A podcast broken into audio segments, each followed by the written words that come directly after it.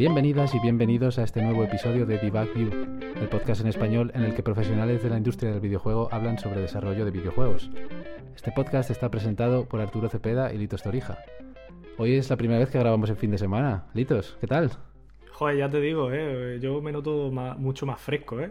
Sí, es verdad. además aquí ya con mi cervecita de rigor. Esta semana toca eh, Hessenquell, Lambia. Mira, y, este, este por aquí. más fresco que entre semanas, desde luego, vamos. Sí, sí, es verdad, es verdad. es verdad, es verdad, yo también lo noto. En, el episodio anterior tuvimos como invitada a María Marco, programadora en King Games y parte del equipo de desarrollo, entre otros, del gran éxito para móviles Farm Heroes. Con ella aprendimos cuáles son las diferencias entre trabajar en juegos de PC y consola, experiencia que ella también ha vivido trabajando en Rebellion, y también trabajar en juegos de móvil, más destinados a los llamados eh, casual gamers, así como el peso y la importancia que este tipo de consumidor tiene en la industria del videojuego, que bueno, lo hablamos largo y tendido. Si no habéis tenido la oportunidad de escucharlo, pues como siempre lo podéis hacer en cualquier momento en iVoox, Apple Podcasts, eh, Spotify y YouTube.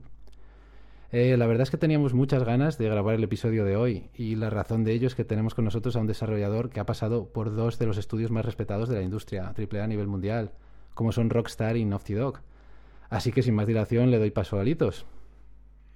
Pues hoy Arturo, hoy hemos tirado la casa por la ventana y nos, nos hemos ido al otro lado del charco para contar con el excelentísimo, el sublime, experto jugador de Unreal Tournament y hijo predilecto de Marbella, el gran Fran Aisa. Bienvenido.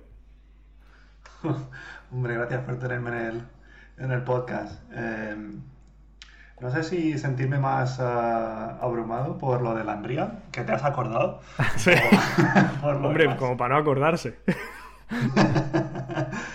pues, em, bueno, para, para, la gente que está escuchando, pues eh, sí, em, soy Fran y eh, es curioso porque yo eh, estudiaba con, con, Litos en la universidad, hemos acabado un poco en sitios un poco distintos, pero muy parecidos, ¿no? Sí, además trabajando como en los mismos departamentos, etcétera. sí, es curioso. Eh, y nada, yo, empecé empecé poniendo mis pequeños pinitos básicamente con un proyecto indie que hicimos porque ganamos un concurso en Madrid Ah, y, Nintendo nos dio un poco de respaldo para poner el juego en la, en la story que tenía online. Y a partir de ahí pues me pasó unos cuantos meses buscando trabajo y, y, acabé en Rockstar. Me ofrecieron, me ofrecieron una posición junior y yo que ya había estado antes en Londres pues, eh, pues dije, bueno, ¿por qué no? ¿sabes? Así que cogí, eh, cogí los bártulos y me fui allí y estuve en Rockstar 5 años, trabajé en el GTA V, en el Red Dead 2 de principio a fin. Y, y luego de acabar el Red Dead Redemption, pues eh, tenía más o menos un. Había estado coqueteando un poco con Naughty Dog, eh, que necesitaban a gente para Last of Us. Y, y, bueno, la oportunidad surgió así. Y, y otra vez cogí los bártulos y me fui, pero un, un poquito más lejos esta vez. Y, nada, eh, estuve en Naughty Dog un poco más de, de un año, eh, lo suficiente como para acabar el, Last of Us eh, parte 2. Y me, me, surgió otra oportunidad interesante para trabajar para The Initiative, que están trabajando en Perfect Dark. Supongo que lo habréis visto en, el tráiler que, sí, sí, enseñaron. Sí, sí. Y, y, aquí estoy, ahora mismo. Joder, vaya, vaya, invitado tenemos hoy, ¿eh, Arturo? Desde luego, sí, sí, impresionante. Además, eh, eso no sé si lo, si lo has dicho, Fran, pero eso, eh, eres gameplay programmer. Eh, bueno, actualmente eres technical lead. Por ahí, antes de nada, felicitaciones, porque sé que, hace poco que, que tienes el puesto. pero, pero sí, menuda, menuda experiencia. Arturo y yo, que también trabajamos en gameplay, o sea, eh, yo por lo menos, no sé tú Arturo, pero yo lo pienso, eh, cómo tiene que ser trabajar en, equipos tan grandes y para proyectos tan, tan grandes. Sí, sí, una locura. Bueno, depende, ¿no? supongo que es todo relativo, ¿no? Cuando estás en Rockstar sí es un proyecto muy grande, pero luego cuando trabajaba en las tobas, la escala, aunque es una escala grande, es mucho, mucho más pequeña.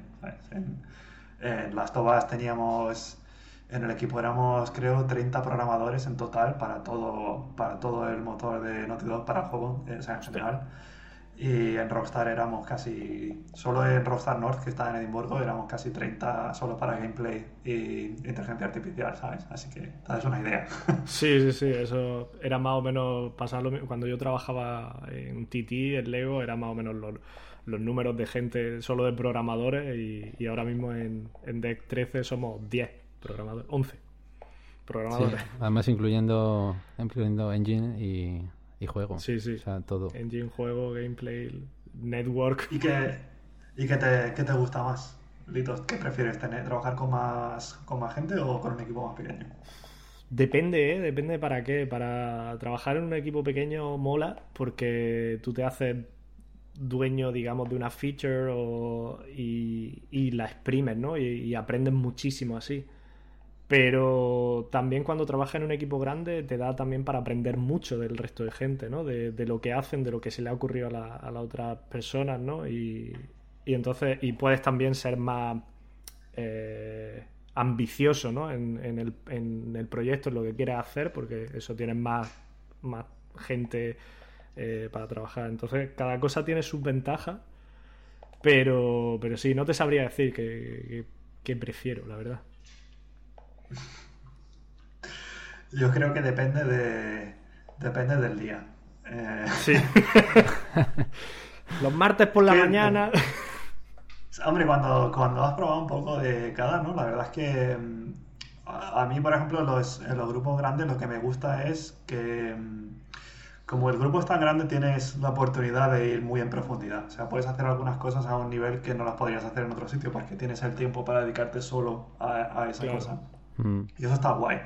Lo que pasa es que también eh, te limita en el sentido de las cosas que haces, porque te conviertes en... Acabas haciendo cosas que son muy específicas y aunque siempre aprendes algo, no, digamos, no tocas tantos palos, ¿no? Claro, claro. Y, y también, si te digo la verdad, eh, cuando ya has trabajado un tiempo en AAA, eh, sobre todo en gameplay, al final las mecánicas son todas muy parecidas. Te da la sensación durante un tiempo que parece que haces siempre lo mismo. Sí, sí, sí, totalmente. Vamos, yo lo tengo comprobadísimo.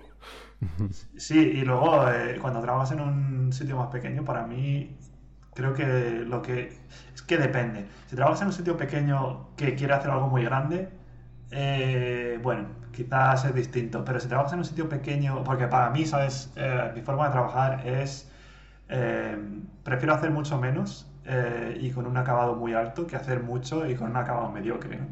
Entonces, si, si, estás, si estás en un equipo de poca gente, pues atacar un juego pequeñito y darle mucho pulido me parece muy interesante porque puedes acabar mecánicas puedes hacer muchas mecánicas y pues eh, tienes tiempo para pues hacer un poco de gráficos o de animación o de físicas, y, no sé, es un poco más variado, ¿no? Y además como es más pequeño también te sientes como mucho más dueño de... Sí, representas una parte más grande del proyecto, al final sí. Sí, tu trozo de la tarta es más grande, básicamente. Eso es, sí. Sí, eso lo hemos hablado ya con, varios invitados por aquí, eh, esa parte de, sentir la autoría, ¿no? De, y al mismo tiempo lidiar con esa especialización un poco obligatoria cuando trabajas en grupos grandes, ¿no? Y, que tienes pues muchas veces menos libertad creativa porque vas muy reglado a lo que quiere pues la visión de, no sé, de un director creativo o de diseñadores, etcétera. y, y eso es un buen punto, ¿no? Entonces, por ejemplo, para ti, ¿cómo, cómo lidias con esa, con esa, esa, si la tienes, esa falta de libertad creativa o esa tener menos libertad creativa o, tú puedes llegar a influir, o has visto que tú has podido llegar a influir en los diseños finales de, de, muchas distintas ramas en, en, juegos, pues en estas superproducciones.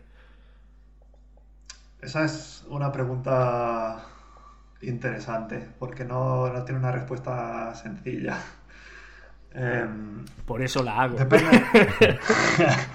depende, del sitio, ¿no? Eh, por ejemplo, en Rockstar Em, bueno, es curioso también porque en Rockstar, con todo lo grande que es el Red Dead, es sin lugar a dudas eh, el juego que juegues lo que juegues, estoy en alguna parte del juego, porque he hecho tantísimas cosas en ese juego que em, sí que tengo la sensación cuando lo juegas de, de que esa sensación de autoría sí que la tengo mucho con el Red Dead.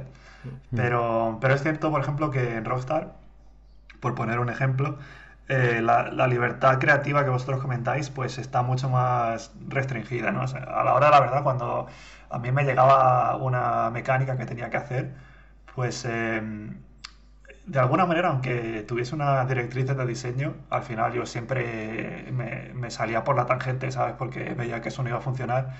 Y entonces intentaba, bueno, tenía que tenía un tira y afloja con el director, que era el que más o menos siempre me pedía cómo quería las cosas. Pero bueno, yo le iba tirando ideas, ¿no? Pues vamos a probar esto así, pues yo creo que esto funciona de otra, otra manera. Y como, él, como es una estructura más piramidal, ¿sabes? Pues eh, muchas veces te piden cosas que tú sabes que no van a funcionar, porque, porque tú te has peleado con eso ya y sabes que no va a funcionar, pero te lo tienes que comer, ¿no? Porque viene de arriba, lo tienes que probar. Entonces, pues yo lo hacía con todo, con todo el buen hacer que podía ¿sabes? Le ponía todo el empeño, pero sabiendo de que no iba a funcionar, eh, pensando a lo mejor, bueno, a lo mejor me sorprendo y sí que funciona. Y efectivamente no, luego no funcionaba y, y, ya me tenía que poner a investigar otras cosas, entonces le iba dando soluciones. Pero, pero sí es verdad que está muy limitado a nivel de diseño, porque todo, digamos, fluye desde arriba. Entonces, em, el input que tú tienes eh, está limitado un poco al el cómo haces lo que te han dicho que hagas, pero, pero tienes muy poco espacio para moverte.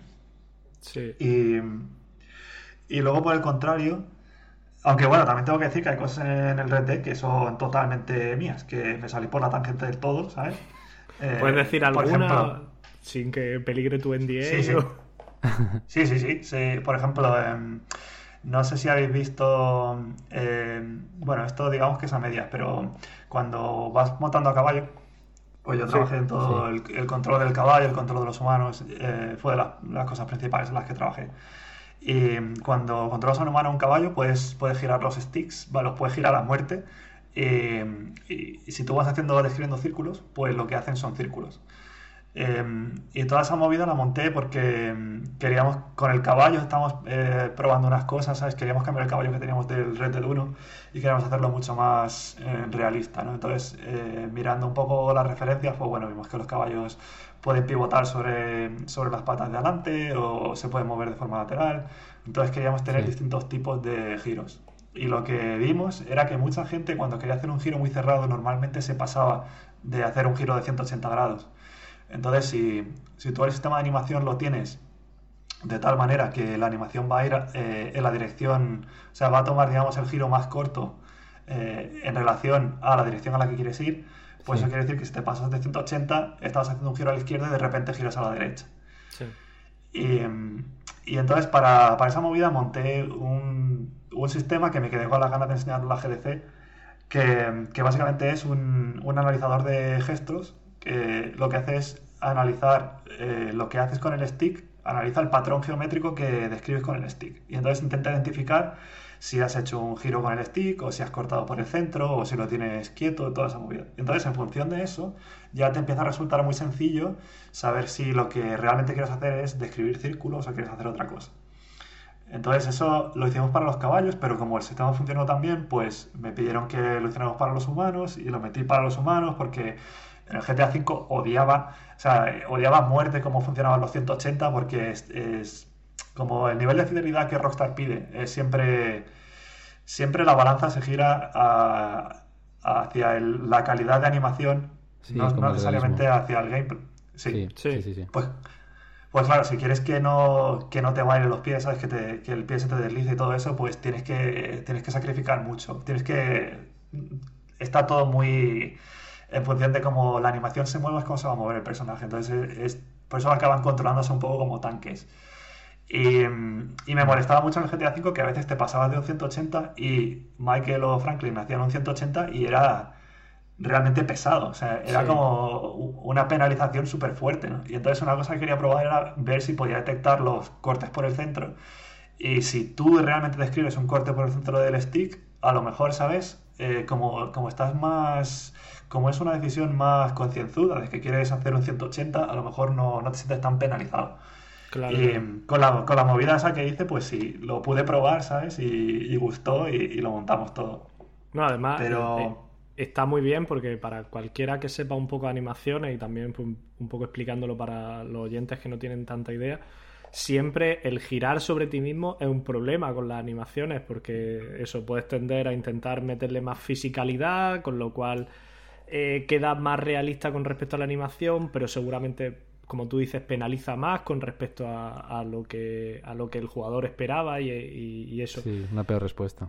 Y, sí, sí, lo que tú comentas de hacer un analizador de gestos está súper bien, pues para decidir si en un momento tiras más por fisicalidad, por seguir con la animación y que se vea más realista, o, en un momento decides utilizar otro, otra, eh, otra forma de hacerlo que es pues directamente eh, pone un, es una animación de cambio directo, en vez de, girar, pues a lo mejor de cambio de dirección directamente que, penaliza menos. Así que para el que no sé, el que no esté muy metido, decir que esto es bastante, bastante interesante para los gameplay programmers. Sí, bueno, eh, es la, forma más sencilla de comprobar esto es para, para que esté escuchando, coger es que prácticamente es cualquier juego que queráis. Eh, sobre todo si es en tercera persona, que es muy sencillo. Y en primera persona se va a romper también. Em, entonces, coger el juego que queráis y describir círculos con el, con el, con el stick. Y empezad despacio. Lo que vais a ver es que el, personaje empieza a dar vueltas, ¿no? Cuando vais despacio. Dependiendo de, dependiendo de cómo hayan implementado el movimiento de la cápsula y todo esto, pues va a ser un poco más, más rápido, más lento y las animaciones van a ser peor o mejor. Pero seguir aumentando la velocidad y seguir dando vueltas. Y llega un punto que parece que, el personaje no sabe ni lo que quiere hacer. Y, eso básicamente es porque el sistema de animación normalmente como se implementa es em, al personaje 1 le dice quiero ir en esa dirección a, esta velocidad. Y en cada fotograma que el, que el juego procesa, pues el sistema de animación recibe una dirección distinta y entonces intenta satisfacer esa, dirección. Pero si empezáis a moveros tan rápido, lo que ocurre es que a lo mejor en este fotograma estáis apuntando eh, a 130 grados y en el siguiente a menos 135 y en el siguiente a 85. Entonces, sistema de animación, claro, en este, en este fotograma me llega esta información, pues voy a intentar ir hacia la derecha. Hoy parece que ahora tengo que ir hacia la izquierda. Hoy parece que ahora voy hacia la derecha. Y no hay, digamos, un sistema que te haga entender la semántica que hay detrás de eso. Sea, estás como un pollo sin cabeza intentando seguir una dirección, pero no estás entendiendo que en realidad eh, esa concatenación de direcciones lo que te están describiendo es que simplemente quieres hacer círculos. Sí. Pues sí, muy bien explicado. Los árboles no te dejan ver el bosque. sí. Básicamente. Eh, pero bueno, una, de las cosas que iba a decir, que, que, en realidad esto era, tampoco es que yo me inventase esto, yo simplemente me, me empeñé mucho en utilizar esta solución, que al principio no, no les hacía mucha gracia porque pensaban, ¿para qué? ¿Para qué? Si lo tenemos aquí todo hackeado y esto medio funciona. Pero, pero yo pensé que eso era interesante porque además luego lo, lo, utilizamos, para, lo utilizamos para el jugador y además, eh, si lo habéis probado, en el Red Dead podéis llevar al caballo de la rienda andando, que eso lo hice todo yo. Y, lo integré también ahí. Si hacéis círculos cuando lleváis al caballo a la rienda, perfectamente el caballo se, alinea contigo, dais círculos en la dirección en la que queráis. Y, esa es, digamos, lo bueno de montar el sistema así, que se puede reutilizar para todas estas situaciones en locomoción, incluso se puede reutilizar para cosas de diseño, ¿no? Mm. Pero lo que iba a decir era, por ejemplo, una cosa que sí que sí fue que yo me empeñé, que me jugué ahí un poco el puesto, porque tuve unos peleaderos con el director que no veas, era em, que los controles de GTA para mí están muy, están muy pasados de moda. Eh, eso de tener que machacar el botón para correr eh, me parece un atraso, ¿no? O sea, me, resulta... Creo que entiendo el porqué, ¿no? Porque es un juego muy clásico y, y, hay gente que le gusta jugar de esa manera, eso lo entiendo, sobre todo cuando has vendido más de 100 millones. Pero, pero hombre, hay que mirar un poco al futuro, ¿no? Y, me peleé mucho con ellos porque yo quería tener un tipo de control alternativo, como iba llevando todo el control del caballo y eso, ¿no? Y quería, experimentar con ellos. No tuvimos tiempo al final, pero hice la típica ninjada que suelo hacer, que es que me lo suelo tomar muy a pecho. Y, No sé, es, un poco cuando, cuando tú lo tienes claro, sabes que va a funcionar, pero no te dejan hacerlo. Es un poco casi como que me lo tomo, me lo tomo como personal, ¿no? Que, tengo que demostrarles que se puede hacer.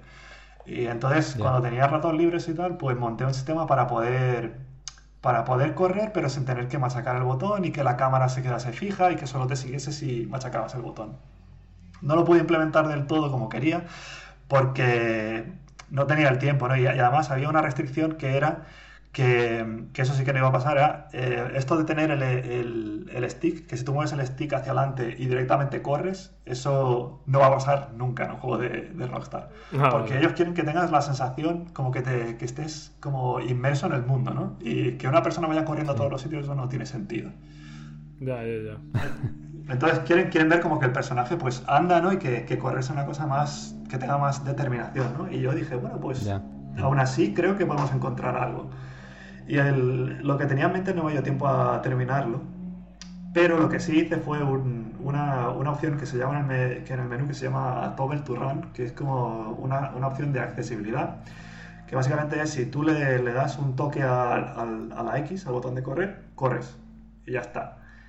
Y si le das, si lo machacas, eh, sprintas. Y si quieres volver a andar, eh, es que esto mucha gente no lo sabe, solo tienes que hacer un gesto, que para esto utilicé el analizador de gestos si haces como un pequeño vaivén con el stick, de como lo dejas caer, le das hacia adelante, está detectando que estás haciendo eso. Entonces es mucho más rápido en detectar que quieres ir a andar. Entonces, si tú estás corriendo o sprintando y mueves el stick hacia atrás y hacia adelante rápido, pasa directamente a andar. Mm. Sí.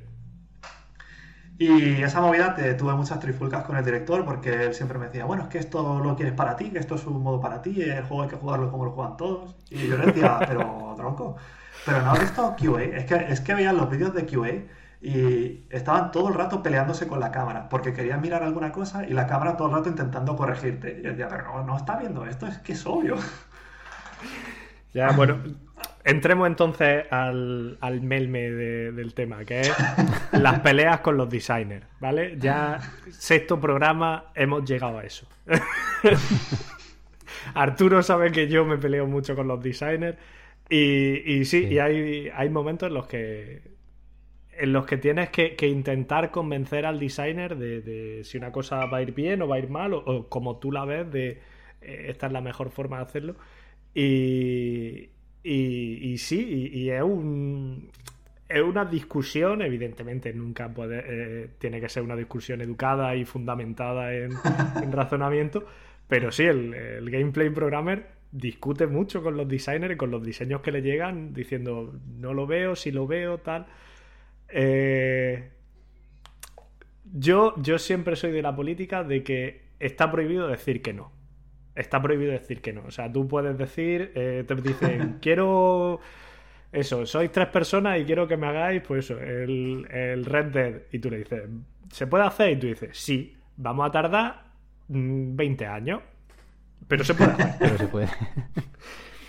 ¿No? Y, eso lo Y yo supongo que tú ahí lo habrás tenido que vivir, lo que estabas comentando ahí, pues, intentar negociar, hacer ver tu punto de vista y tal. Y es una de las partes complicadas de cualquier diseño, de, cualquier desarrollo de videojuego. Bueno, eh, depende, ¿no? Es que eh, en estudios, por ejemplo, como Rockstar no existe la negociación, ¿sabes? Si, si alguno de los presidentes o de los directores o de los productores por arriba quieren hacer una cosa, eso no es negociable, eso entrará en la lista de cosas que se van a hacer y luego se verá si se puede llegar o no. Eh, normalmente no se puede llegar ni a la mitad de las cosas que se quieren, ¿no? Pero entonces ahí es cuando ya te acercas al final que empiezan a tirar, bueno, pues esto no, pues esto no sé cuánto. a recortar. Mm. Mm. Pero sí, es curioso. En Rockstar realmente prácticamente no hablas con diseñadores. Eh, tú las mecánicas las implementas con un poco hablando pues con tus jefes, con los leads y con los directores, ¿no? Porque casi todo viene de arriba. Los diseñadores se dedican más a montar las misiones, eh, digamos a entrelazar las cosas que hay, pero tienen muy poco poder a la hora de pedir alguna mecánica. Ellos no trabajan contigo para decirte cómo quieren que sea la mecánica. Tú trabajas con los directores. A lo mejor eh, los jefes de diseño y los directores de diseño hablan con los directores de, ingeniería y les dicen, oye, pues esto nos vendría bien. Entonces, ellos lo valoran y ya te vuelve a llegar de, tu director, ¿no? Por lo que quieres hacer y cómo hacerlo. Y tú lo vas comprobando con ellos.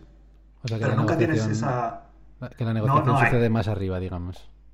Sí, no, o sea, tú no, no te sientas con un diseñador a intentar, ¿sabes?, eh, averiguar cómo hacerlo. En Naughty Dog, por ejemplo, sí. En Naughty Dog tú trabajas siempre con el diseñador que te toque, que se va encargando de una, de una mecánica, y el animador que toque, ¿sabes? Y ahí sí que tienes que hablar mucho con él. Y a mí era una cosa que me gustaba además también porque eh, lo que no me gusta es la, cuando la gente pone el cargo de diseñador y luego el cargo de programador, ¿no? Y entonces te dicen, no, no, tú lo que vas a hacer es, eh, vas a hacer la mecánica, ¿no? Como yo te diga y me la vas a preparar para que yo toque todo lo que tenga que tocar para que esa mecánica funcione bien, que yo soy el diseñador. Para mí esa es la receta perfecta para el fracaso. Ay, que de acuerdo estoy contigo, Fran. Que de acuerdo estoy contigo. no, te puede, no te hace una idea cómo de acuerdo estoy contigo. Es que eh, para mí el programador de gameplay, además que me parece que está muy infravalorado, son personas que tienen que ser muy muy técnicas, sobre todo en, el campo de las matemáticas y tal, pero tienen que ser eh, un algo entre medias, entre digamos, entre creativo y lógico, ¿no? Tiene que ser una persona que sea muy buena a nivel de, a nivel de ingeniería, pero también muy buena a nivel de diseño. Tú si tienes un, programador de gameplay que no es capaz de entender lo que significa que algo tenga buen feeling o que sea capaz o incapaz de ver las cosas eh, que hacen falta para que esa mecánica tenga el feeling que necesita, pues, ¿sabes? A lo mejor, no lo sé, yo lo pondría a lo mejor de programador de sistemas o otra cosa, pero para mí los programadores de gameplay tienen que saber cómo diseñar. Los diseñadores son importantes, pero para el nivel, digamos, más alto de la mecánica, eh, no necesariamente para eh, la parte más visceral de la mecánica. Em, y, yo lo he visto en dos direcciones, ¿no? Lo he visto con mis amigos, por suerte, eh, querer dividir mucho los roles y no funcionaba. Y en Naughty Dog lo he visto de una forma que funciona muy bien, porque los diseñadores son muy conscientes de ello. Entonces, ellos te piden algo, ¿no? Por ejemplo, em, cuando yo trabajaba en el... Bueno, trabajé en un montón de cosas, ¿no? En el Last of Us, pero, por ejemplo, hay una mejora del arco que tienes como cuando vas a tirar una flecha, pues le puedes poner una mejora que te dice dónde va a caer la flecha con relación al enemigo. Sí. Y, em, y, eso, eh, toda esa mecánica la monté yo, pero la monté con un diseñador. Y, y ese diseñador pues me decía, pues creo que tendría más sentido que el punto apareciese en este sitio y que se moviese desde arriba y tal y cual. Y todo eso estaba guay, porque él estaba controlando por encima cuál es, cómo debería funcionar, cómo se lee bien, qué, qué, sentido tiene a nivel de diseño. Pero a la hora de cómo detectar todo eso y cómo hacer que el punto se moviera y todo eso, eso, ¿sabes? Eso me encargaba yo. E incluso si yo tenía alguna duda o alguna cosa que él me decía que eso no funcionaba, yo le decía, mira, Derek, esto, esto no va a funcionar ni de coña, por A, B y C. Y él, al momento, ¿sabes? Te lo discutía todo. Son, los diseñadores en, en son muy abiertos que tú si tienes dudas le dices, esto creo que no va a funcionar, creo que funcionaría mejor esto, y te pones de acuerdo con ellos, ¿sabes? No, no tienen esa sensación de que ellos te van a decir qué hacer. Ellos entran con la mentalidad de vamos a hacer algo entre los dos, tenemos que averiguar cuál es la forma de hacer que esto tenga, tenga funcione bien.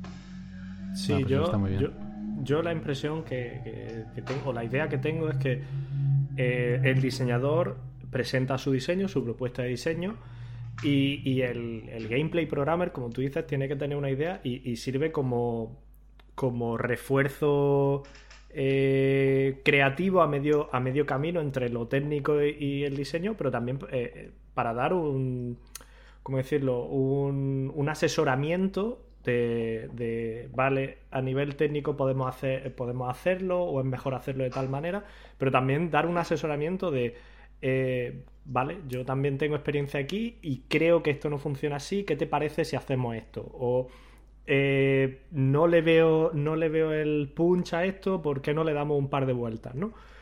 Y yo creo que mm, el error muchas veces que yo he visto es encontrarte diseñadores muy de, digamos, del método, diseñadores muy teóricos, que te dicen, no, esto funciona así porque lo he leído o lo he visto en un Game, eh, un game Maker's Toolkit, he visto que esto funciona así, se tiene que hacer así, punto.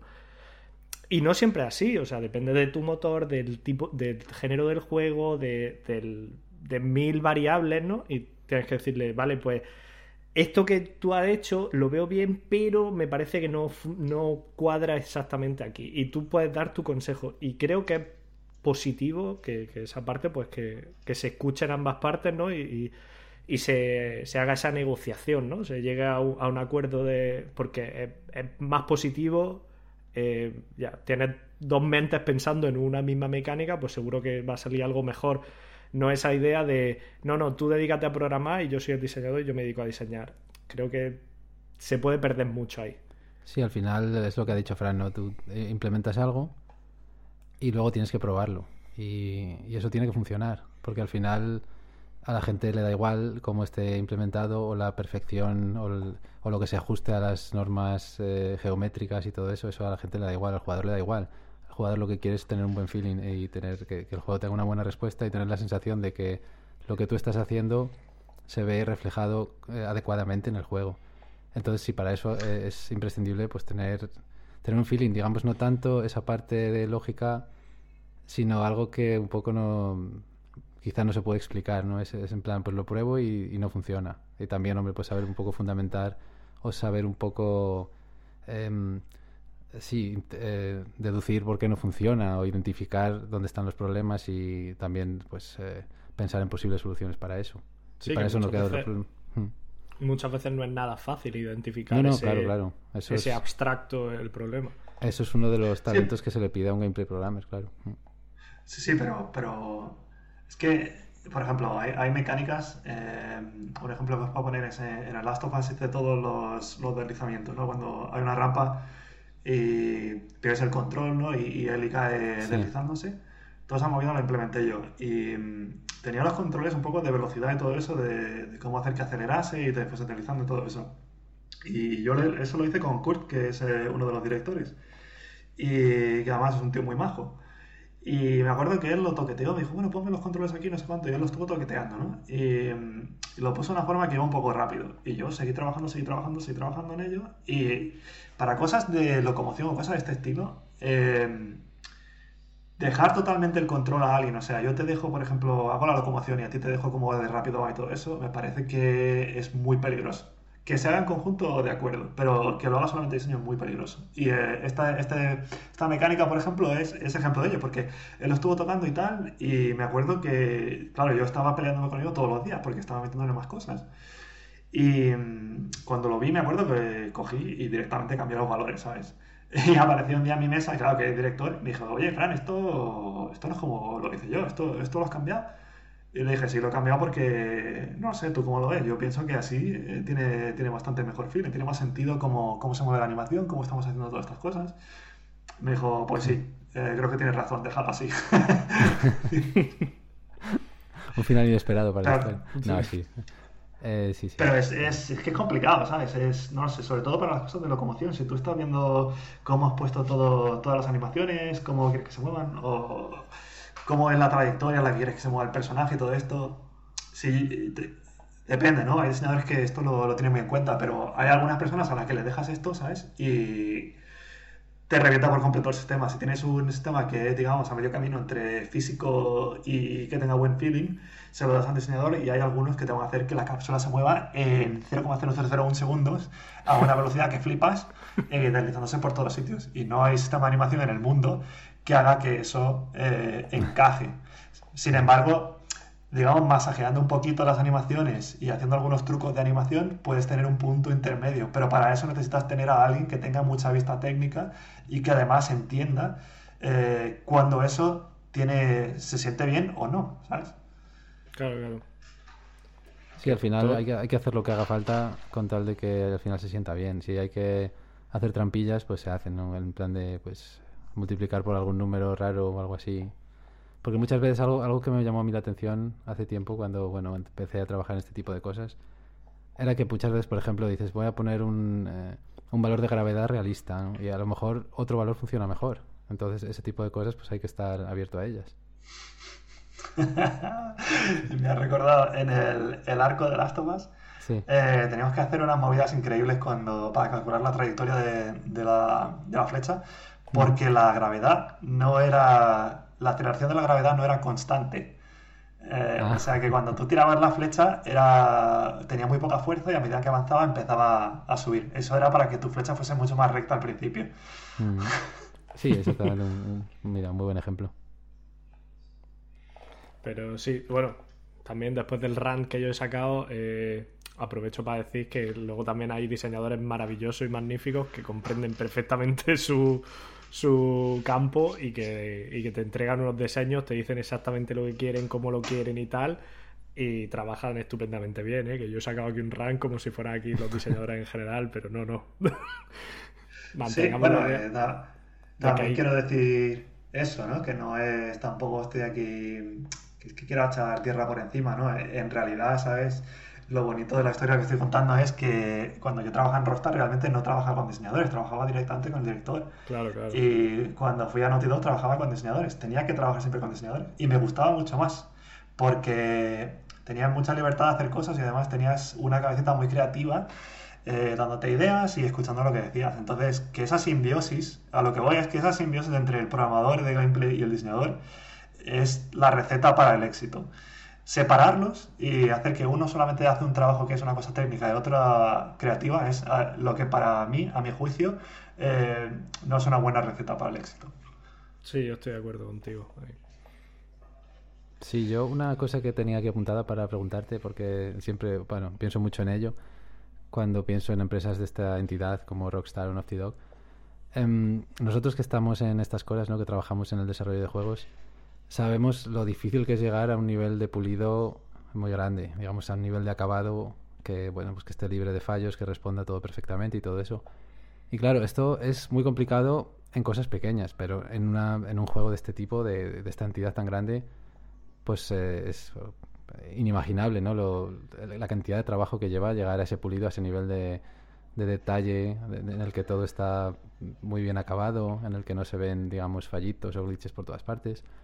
Y mm, precisamente estas dos empresas de las que estamos hablando ahora, Rockstar y Naughty Dog, se caracterizan, entre otras cosas, porque sus productos están muy, muy bien acabados. Entonces, eh, hay una cosa que yo he experimentado y es que cuando llevas mucho tiempo trabajando en un proyecto, llega un momento en que ya pues empiezas de alguna manera a quemarte un poco, a perder esa motivación. Y claro, yo creo que en general la motivación es clave para llegar a un pulido. Entonces te quería preguntar, Fran, eh, ¿cómo se logra mantener la motivación, el nivel de motivación y de concentración y de, no sé, y de concentración para llegar a ese pulido en todos los aspectos en un, en un videojuego tan grande? Mm, bueno, eso es, te diría que también influye el proyecto. Eh, digamos, eh, la gente que te encuentras en... Bueno, no todo el mundo, ¿no? Hay, gente que, sobre todo en Rockstar, hay algunos que le daba un poco más igual, pero mm, cuando tienes, tienes como un compromiso con el proyecto, ¿no? Yo, para mí, el, mis juegos favoritos, he tenido esa suerte, eran el Red Dead y el Last of Us, de mis juegos favoritos. Y he trabajado justo en las secuelas de los dos. Sí. Y mm, cuando tú trabajas en ellos, sí es verdad que hay puntos, sobre todo cuando te ves muy es que vuestras experiencias a lo mejor son un poco distintas porque en Rockstar tienes tanto el nivel que te piden para cada cosa. Las cosas en las que te centras en Rockstar son de coña, ¿sabes? Por ejemplo, en Naughty Dog eh, la gente es mucho más, ah, más pragmática, ¿sabes? Si estás apuntando con la pistola y, y se te cuela una mano por la pared porque eh, la interpolación no le ha dado tiempo, da igual, ¿sabes? nadie se lleva las manos a la cabeza, es un juego. O si el arco te hace un poco de clipping con una pared, pues vale, no pasa nada. En Rockstar estarían todos locos, porque dirían que, eso como puede ser, que, te ha entrado una mano por... O sea, ese, tipo de detallitos pequeños son, son obsesivos en Rockstar, pero son obsesivos a nivel corporativo. Es decir, que, que no te van a dejar pasar eso, porque te van a caer bugs hasta el fin de los días. O sea, como tú no arregles eso, es que no tienes ni que tener motivación, porque no vas a tener otra cosa que arreglar. O sea, te van a estar pidiendo que arregles eso. Pero a lo que voy es. O sea, en el caso de Rockstar daría igual, pero aún así, tu compromiso con el, con el proyecto es tan grande que cuando empiezas a llegar al final, no quieres sacar nada. O sea, te sientes tan comprometido con ello que no quieres sacar algo, ¿sabes? Que no, que no esté al nivel que tú esperas. Y digamos que como todo el mundo es tan competitivo en el sentido de que si tú haces, es como que todo el mundo se va elevando, ¿no? Eh, por ejemplo, en Naughty Dog tú haces una cosa muy bestia en el Last of Us y entonces elevas al tío que está trabajando contigo, que está diciendo, hostia, se ha hecho esto, tengo que hacer una cosa mejor todavía. Y es como a ver quién hace la mayor ninjada, ¿no? Y entonces yo creo que te empuja mucho el proyecto, pero para mí el, mayor peligro sobre todo es el, el, crunch. Ahí es donde veo que sí se te escapan algunas cosas, porque esto es una cosa que además la gente me suele decir que, que le parece que el sistema de animación de Naughty Dog y que el, el, pulido de Naughty Dog es mucho más alto que el de Rockstar. Y digo, chavales, tenéis que jugar otra vez, ¿sabes? Y fijaros bien. Porque el nivel de pulido de Rockstar es altísimo. O sea, no he visto eso. Para, para, lo que hacen es, es la, la, barra es altísima. Pero, por ejemplo, en, en Naughty Dog, el crunch, ¿sabes? O sea, es que éramos muy pocos para lo que hacíamos. Y, eh, todos intentamos ir a hacer lo mejor que podíamos hacerlo, ¿sabes? Para que el juego estuviese a la altura. Pero ya hay algún, llega un momento, ¿sabes? Que ahí se te cuelan bugs que dices... A mí se me coló uno que me da mucho coraje, que es em, cuando sacas la... Cuando sacas del inventario la, la, bomba esta que pones en el suelo, la bomba lapa, a veces la bomba se te pega la mano antes de que metas la mano en la mochila. Eh, me daba mucho coraje porque yo hice todo, hice un montón de, bueno, hice todo el sistema de tirar cosas y las bombas y todo eso lo hice todo yo y eh, cuando salió al final me dije, cago en la leche, tío, esto al final me fui antes de tiempo y no arregló nadie y no lo han arreglado todavía y lo voy a tener que ver el resto de mis días. pero, pero bueno, es, es, eso, ¿no? Que al final también llega un punto que tienes un poco de burnout en el sentido de que, que o sea, yo estaba muy motivado para Last of Us y ya te digo, el proyecto hace mucho, pero también llega un punto en el que te sientes tan tan sobrepasado ¿no? por la cantidad de bugs que tienes y cosas que hay que arreglar, que hay cosas a las que ya dices, quieres llegar, pero está ya tan quemado y tan cansado que dices, bueno, pues, pues, ya está, ¿sabes? Si no llegamos, pues no llegamos. Claro, claro, a eso, me refería, a esa, a esa, sensación de, mira, sí, ya sé que hay cosas que no están del todo pulidas, pero es que ya no puedo más con, con mi vida, ¿no? Eh, vale, o sea que entonces en el caso de Rockstar es un poco eh, un tema de política de empresa, ¿no? Que como digamos que todo el mundo está metido en esa mentalidad o en esa en ese objetivo, pues es como que se sí se, se fuerza un poco a eso, ¿no? A perseguir esa excelencia. Sí, sí, es que la, jerarquía en Naughty es, es, muy plana. Eh, y depende un poco de ti, ¿no? Es, por eso me gusta tanto la forma de trabajar de Naughty porque tienes, te sientes como que tienes mucho poder. Pero sí, en Rockstar todo cae muy por encima, ¿no? Entonces ellos se van a centrar en las cosas que quieren arreglar y si el juego no está como ellos quieren, entonces no lo van a sacar, ¿no? Entonces eh, se centran mucho en eso, ¿sabes? Y le dan mucho bombo a eso. Yo en el Red Dead hubo una, una, una parte, creo que era casi seis meses antes de salir, tenía 400 bugs. ¡Hostia! Eh, Madre mía.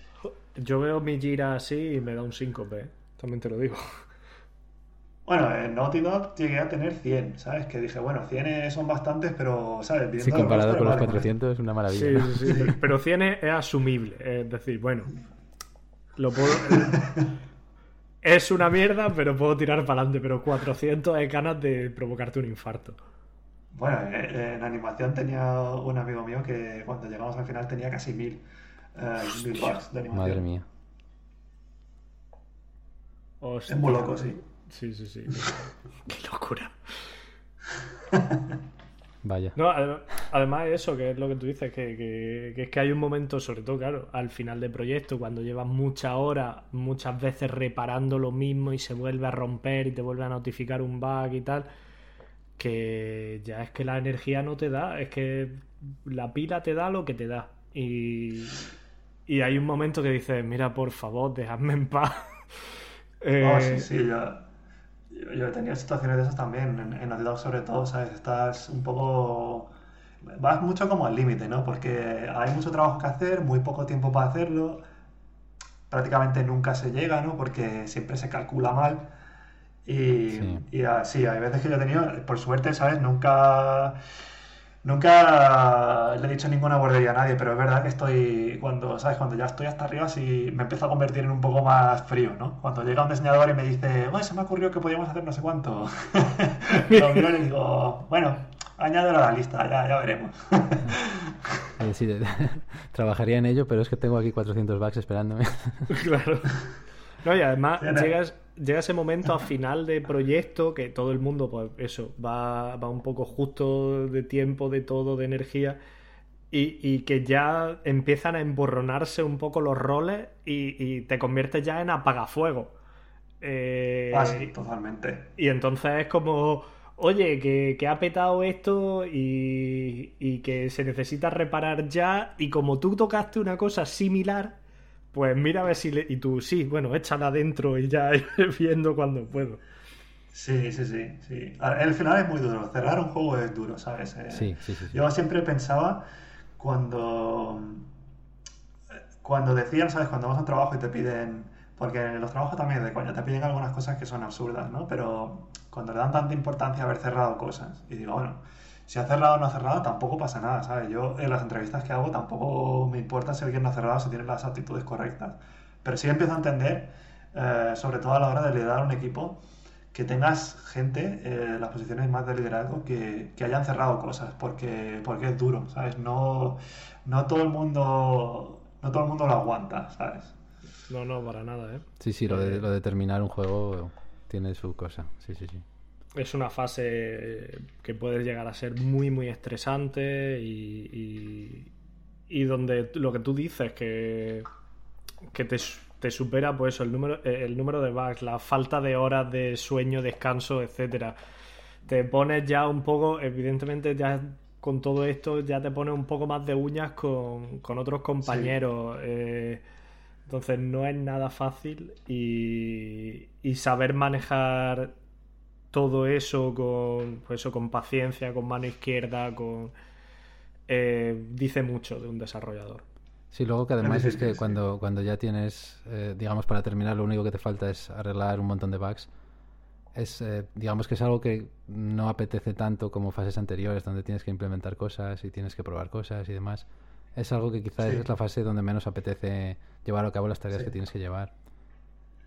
Sí, es, es poco gratificante, ¿no? Eh, No mm. me acuerdo, acabando Last of Us, me, uno de mis jefes, Christian Girling, que ahora es vicepresidente, me decía, esta es mi fase preferida. Cuando llegas al final, digo, claro, será la tuya la preferida, ¿sabes? Te vas a las reuniones y ves todas las semanas que el juego es mejor, se han arreglado bugs, pero para mí es infernal, ¿sabes?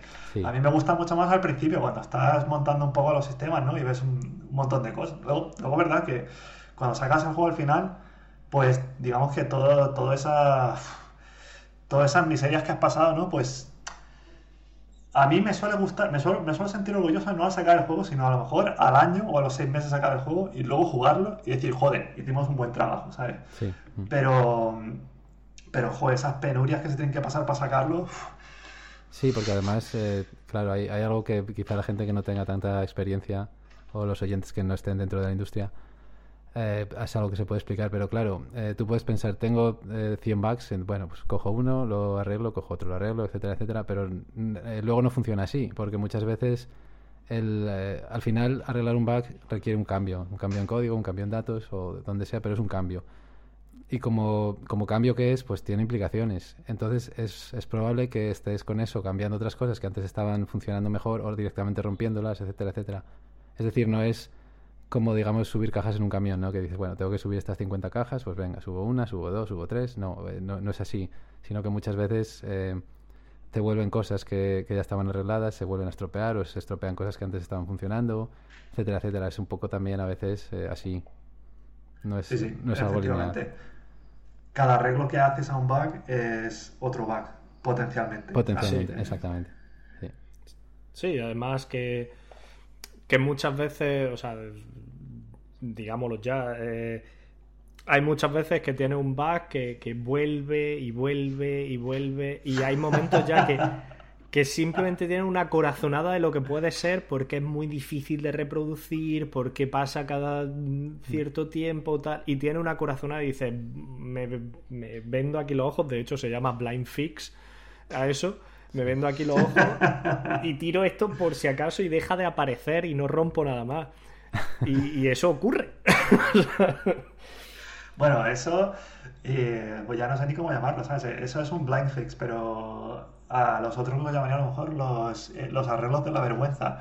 Porque cuando llegas al final es como yo lo llamaba cuando estaba en GTA V, que estábamos cerrando. Es un poco como sacar el machete y abrirte paso por la jungla. Sí. Eh, ¿Sabes? Allí ya, ya. Es que para la gente que no, que no sea. que no entienda cómo funciona, cuando tú vas a sacar el juego, es un poco como.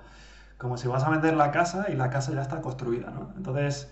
Eh, hay ciertos, ciertas cosas, por ejemplo, si tienes un, un defecto estructural, la manera de arreglar la casa sería arreglar la, eh, digamos, los pilares de la casa, ¿no? Pero para eso habría que volver a construir la casa encima de esos pilares. Entonces no te puedes permitir eso ah, en esa fase. Además que volver a hacer eso, incluso si pudieses, tiene mucho riesgo, ¿no? Tiene mucha probabilidad de, añadir muchos bugs.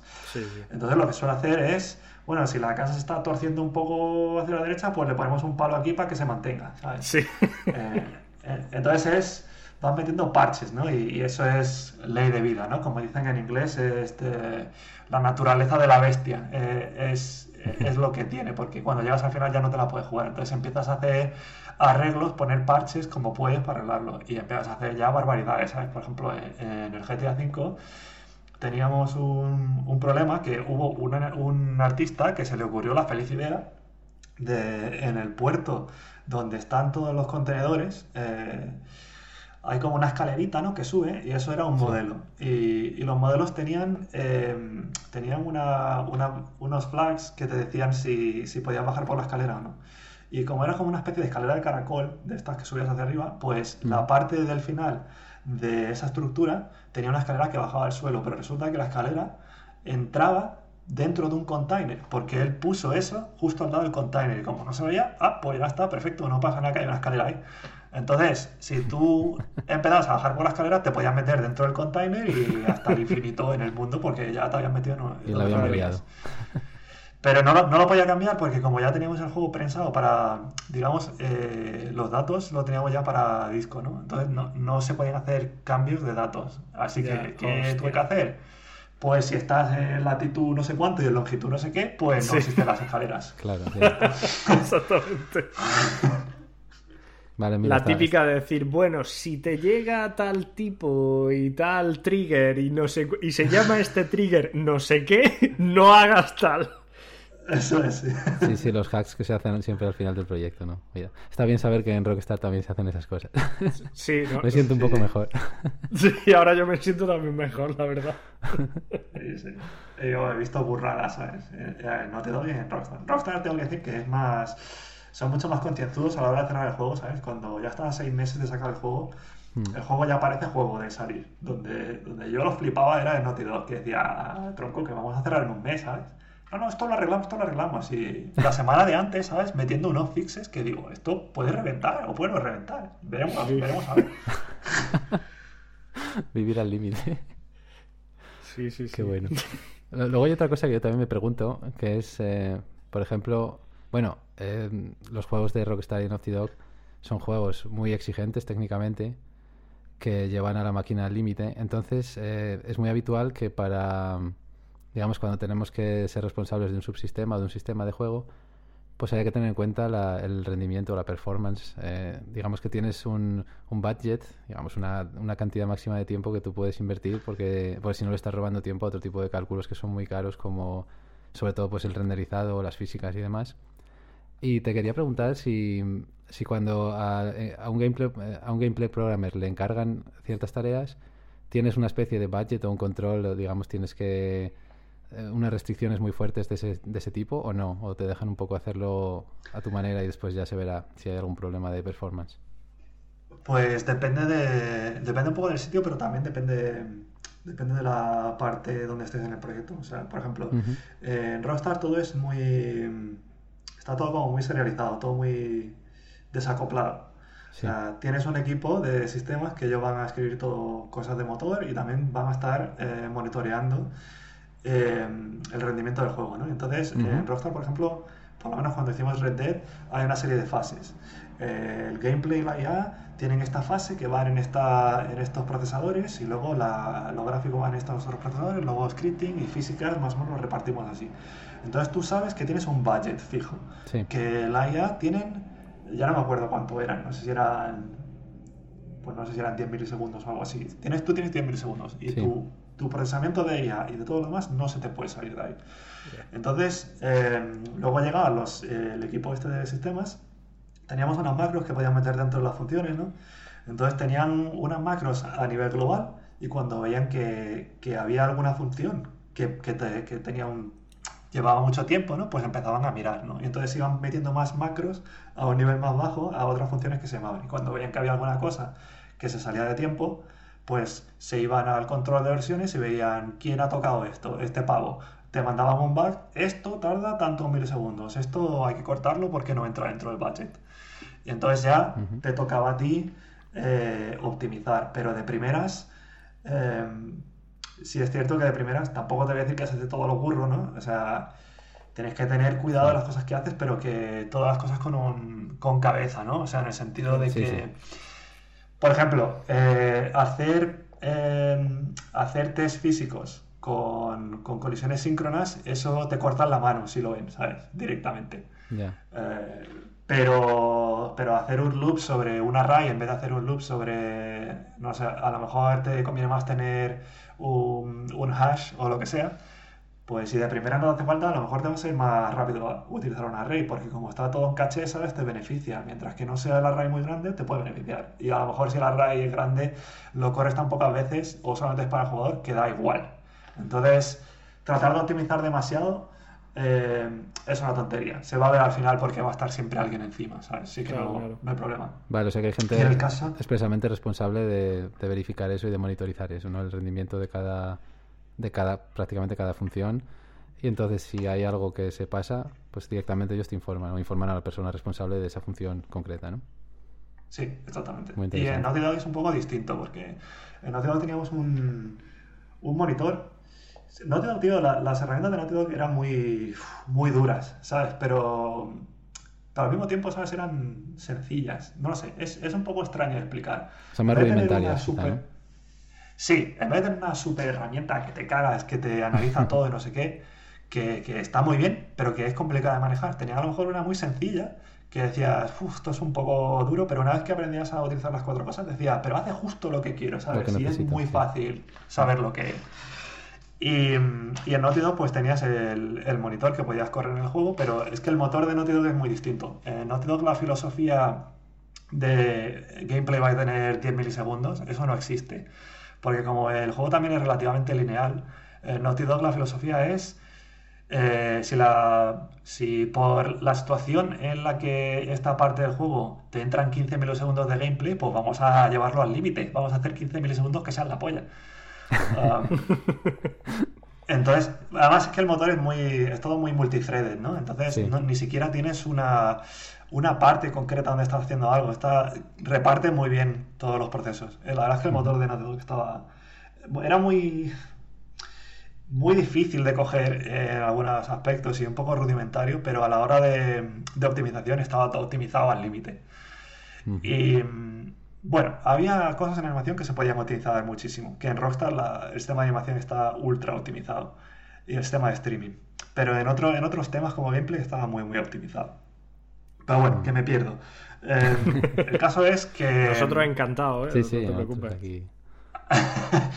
eh, los directores siempre tenían ojo, ¿no? Porque ellos estaban más encima de jugar al juego y tal, y entonces si el juego se iba mucho de, rendimiento, pues siempre le, le, caía a alguien, ¿no? Que echaran un ojo, ¿no? Y que investigaran un poco qué estaba pasando. Entonces podía pasar lo mismo, que alguien te pegaba un toque diciéndote que había algo ahí que iba muy lento. Pero eh, era muy. Se te, se te inculcaba mucho en Naughty Dog que corrieses el, el profiler, ¿no? Para ver cuál era el rendimiento del juego. Entonces te picabas un poco, porque había cosas que tú sabías que habías dejado. Y decía, bueno, vamos a ver cuánto, cuánto quita esto. Entonces la gente era mucho más proactiva. No era como, como en Rockstar, que tú hacías algo y ya, si te, alguno te pegaba el toque, pues ahora, si no, no te preocupabas. En Naughty Dog eh, te podían pegar el toque, pero, pero tú eras mucho más proactivo. La gente normalmente echaba un ojillo a lo que estaba haciendo, a ver si era rápido o no. Pero también tengo que decir que en general, eh, si la arquitectura del juego más o menos está bien hecha, cuando tú haces una, mecánica, tú sabes, ¿sabes? Si, eh, ¿Qué puedes hacer en una mecánica que, que, vaya a levantar cejas? No sé, como no estés tirando 30 tests síncronos de físicas, que ya te digo, eso es, si haces una code review y estás haciendo eh, test síncronos, ahí te cortan las manos directamente. Pero si no tienes nada de eso, es que es muy difícil, ¿sabes? Que, que vayas a tener un problema de, performance. Pero si haces alguna cosa que a lo mejor estás mirando dentro de un dentro de, algún, eh, de alguna estructura espacial, ¿no? Como un octree o un quadtree y, lo haces muy a menudo y alguna cosa así, pues tú ya sabes cuando escribes eso que, uff, esto huele a que lo voy a tener que revisar. Claro, claro. No, y que además que nos duele, que a la larga nos duele, que cuando ves tres veces el mismo código y dices, ay Dios mío, pero ¿cómo se me ocurrió escribir esto así? Y, y, te duele en el orgullo y dices, a ver cuando tengo dos días libres y reescribo esto para que vaya mejor. Vamos, yo he visto, esta semana pasada he visto yo un código mío que quiero, que quiero volver a escribir en cuanto pueda, vamos. Sí, bueno, es como todo, ¿no? Eh, no me gusta porque yo al principio cuando entré en Rockstar era muy purista con el código, ¿no? Y cuando vi lo que había allí, dije, porque yo dije, Buah, esto va a ser como ir a la NASA, aquí voy a aprender, voy a ver unas cosas increíbles. y luego cuando entré y vi lo que había allí montado, sobre todo en GTA, que eso era la auténtica jungla, dije, Dios mío. Sí, um, sí, eso suele pasar. Pero, ¿sabes? No me gusta. Aprendí mucho en Rockstar en el sentido de que hay que ser pragmático. Eh, no, no, hay que ser dogmático, hay que ser pragmático. Y, y no me gusta no me gusta, alguna vez me he cruzado con algunos programadores eh, y desafortunadamente suelen ser a los que menos respeto le tengo porque no, me parecían que eran demasiado técnicos, pero que le gustaba parecer que lo eran. Y no me gusta cuando llega algún tipo de programador de este estilo que lee un trozo de código y dice, bueno, ¿has visto esto? Madre mía, han hecho esto así, no sé cuánto. Es que, es que ¿quién habrá hecho esto? Es que, es que esto es de coña, ¿sabes? Y sí, a veces ves algunas cosas que dices, pues sí, esto es un poco de coña. Pero hay otras veces que ves algo y dices, pues bueno, pues esto se ha complicado, sí, pero imagino que esta persona cuando estaba haciendo esto no tenía la intención, ¿sabes? De hacer un... Claro, claro. De plantar aquí un truño, ¿sabes? Sí, que, y, que y que una feature te la presenta una mecánica, te la presentan de una forma, la implementa, tres meses más tarde te dice está bien, pero queremos que cambie y que haga esto. Y la vuelve a cambiar y después de seis cambios pues evidentemente lo mismo te has dejado código que podía estar escrito de mejor forma y, te, das cuenta dos años después porque alguien te llama la atención y te dice, hostia, eh, es verdad. Pero, pero, es que es lo complicado. esa es la parte realmente complicada del trabajo, que es acordarte de, hostia, tener esa, la genialidad de eso, ver esos detalles que te has dejado atrás, que esos pequeños problemas y resolverlos. Y evidentemente no es fácil. No es fácil para, nadie y le puede pasar a cualquier persona que de repente, que puede ser el mejor programador del mundo y de repente se da cuenta y dice, ay Dios mío, ¿en qué momento estaría yo pensando en esto? ¿no? Sí, yo en mi experiencia, al final cuando, o sea, tú siempre, por supuesto, intentas escribir las cosas eh, limpias y elegantes, pero hay ciertos factores que te suelen empujar a escribir cosas que no son tan limpias o no son tan elegantes. Principalmente suelen ser la presión de tiempo, o por ejemplo cuando tienes que hacer algo de manera urgente que para una entrega o algo así, y dos, eh, cuando tienes que cambiar muchas cosas en un sistema que, que de primeras empieza siendo más limpio y más ordenadito, muchas veces te empiezan a solicitar cambios y cambios y cambios y cambios y entonces llega un momento que ya está hecho casi a base de apaños y está cogido con alfileres. Eso, eso pasa de vez en cuando. Supongo que os ha pasado a vosotros también. Sí, es, es que es difícil. Encontrar el equilibrio es difícil y sobre todo también para la gente que trabaja en gameplay tenemos un poco... Es, digamos que es el departamento que peor se lo lleva, porque no tienes un... De hecho, me pasó el otro día aquí en The Initiative, tuve una, una anécdota graciosa, que es que eh, vamos, tenemos una... Tenemos una chica que es una, una programadora junior y está interesada en hacer cosas de gameplay, ¿no? Entonces, yo mm. que, estoy haciéndole un poquito de, bueno, pues la estoy llevando un poco y tal, pues le dije que yo estaba encantado de trabajar con ella, que yo por mí, ¿sabes? Le, le enseño lo que le puedo enseñar. Y tuvimos una situación graciosa porque tenía una serie de tareas que me parecían interesantes que, que ella podía atacar para aprender y se lo pasé a, su jefe. Y su jefe trabaja, es, es, jefe de sistemas, ¿no? Es un tío que ha trabajado antes en SpaceX. Y, y claro, es un tío muy metódico, ¿sabes? Es, es, es como que suele pasar en cosas de sistemas. Eh, tienes unos requisitos que son clarísimos. Esto tiene que hacer esto para que haga aquella otra cosa. En gameplay, ¿sabes? Es, esto, esto no tiene buen feeling. Entonces tenía una serie de bugs que estábamos revisando, que la estaba revisando con su jefe, y cuando lo estaba mirando, pues estaba quejando. Bueno, es que esto, que esto de que te, cuando te mueves esto no tiene buen feeling, esto, ¿esto qué quiere decir? Pues, bienvenido al mundo del gameplay, amigo. Claro. Sí, que muchas cosas no, son, no son medibles, ¿no? Muchas veces las, las cosas de gameplay. Sí, no, eh... Que le pregunten a, la gente, a la gente que estudia el, el gameplay, por ejemplo, del, en juegos como Destiny. O sea, lo que es el obtener satisfacción disparando. Que eso sí que para mí es magia negra. Eh, o sea, eso sí que no es medible. Y, todo el mundo sabe que existe. Sí. Es, difícil y además esa es a lo que iba es que esa es la razón que, que luego acabas con unos sistemas que son tan enrevesados, ¿no? Porque cuando tú empiezas algo, no te puedes parar a sentar. Pues tienes, un, tienes una idea más o menos en qué dirección se puede mover el sistema, ¿no? Pero no puedes anticipar que vas a necesitar eh, A, B y C y lo implementas así. Tú sabes que lo vas a empezar y que mañana por la tarde te va a llegar alguien y te va a decir, uy, eh, en vez de hacer esto, vamos a hacer esto. Uy, eh, en vez de hacer aquello, vamos a hacer lo otro. Y vamos a hacer que haga lo otro y esto también, ¿sabes? Y, claro, entre que tus requisitos cambian todos los días y que es lo, lo que estaba haciendo Arturo, que cuando tienes que ir deprisa, pues es el triángulo de la muerte, ¿no? Eh, o sea, hacer algo bien, que sea, ¿cómo era? Tenía un GIF que estaba muy gracioso, que, era el triángulo, ¿no? Barato, rápido y, bien. y bueno. Pues eh, ¿sabes? Eh, tienes que mover un punto dentro del triángulo, ¿sabes? Algo por algún sitio te va a bailar. Entonces, si, si, tienes mucha presión y tienes que ir muy rápido, es imposible hacerlo bien, ¿sabes? Lo vas a hacer como lo puedes hacer. Sí, sí, sí. Sí, en ese triángulo puedes tener dos de las tres cosas, pero no las tres. Eso es. Eh. Luego, una pregunta casi la definiría como morbosa. Eh, ¿Cuánto tarda en compilar el juego en el Red, el Red Dead Redemption, por ejemplo? O sea, motor y juego y todo y en, en el de Last of Us 2. Porque yo, por ejemplo, eh, recuerdo mi primera experiencia en la industria, pues era, era un motor pequeñito, con juegos pequeñitos, entonces no ni pensabas en eso, no había ningún tipo de problema de ese tipo. Después, cuando me cambié a Deck 13, que es la empresa en la que estamos ahora, pues claro, ya me tardaba en compilar igual todo un cuarto de hora y para mí era como una locura. Es, guau, es que esto, es enorme, esto tarda un montón. Que es algo que hemos mejorado mucho con el tiempo y también las máquinas, eh, claro, hemos ido pues teniendo máquinas mejores desde, pues estoy hablando ya desde hace pues eh, siete años más o menos.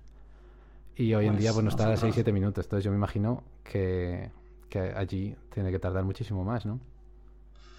Pues eh, Red Dead, si lo compilas en debug, si recuerdo bien, si, si, limpiabas el proyecto y lo volvías a compilar de cero, tardaba más o menos 15 minutos. Ah, vale. Sorprendente. Eh, pero estaba todo muy utilizado. O sea, utilizamos, no sé si vosotros utilizáis Unity Builds. Em, no. Pues usarlas. Como eh, consejo. Básicamente, eh, básicamente lo que hacen es, eh, digamos, te meten un montón de CPPs. En uno, sí. en un solo fichero. Entonces, todos esos... Es que el problema es cuando el compilador tiene que ir de fichero a fichero y hay tantos ficheros y tanta, tantos includes.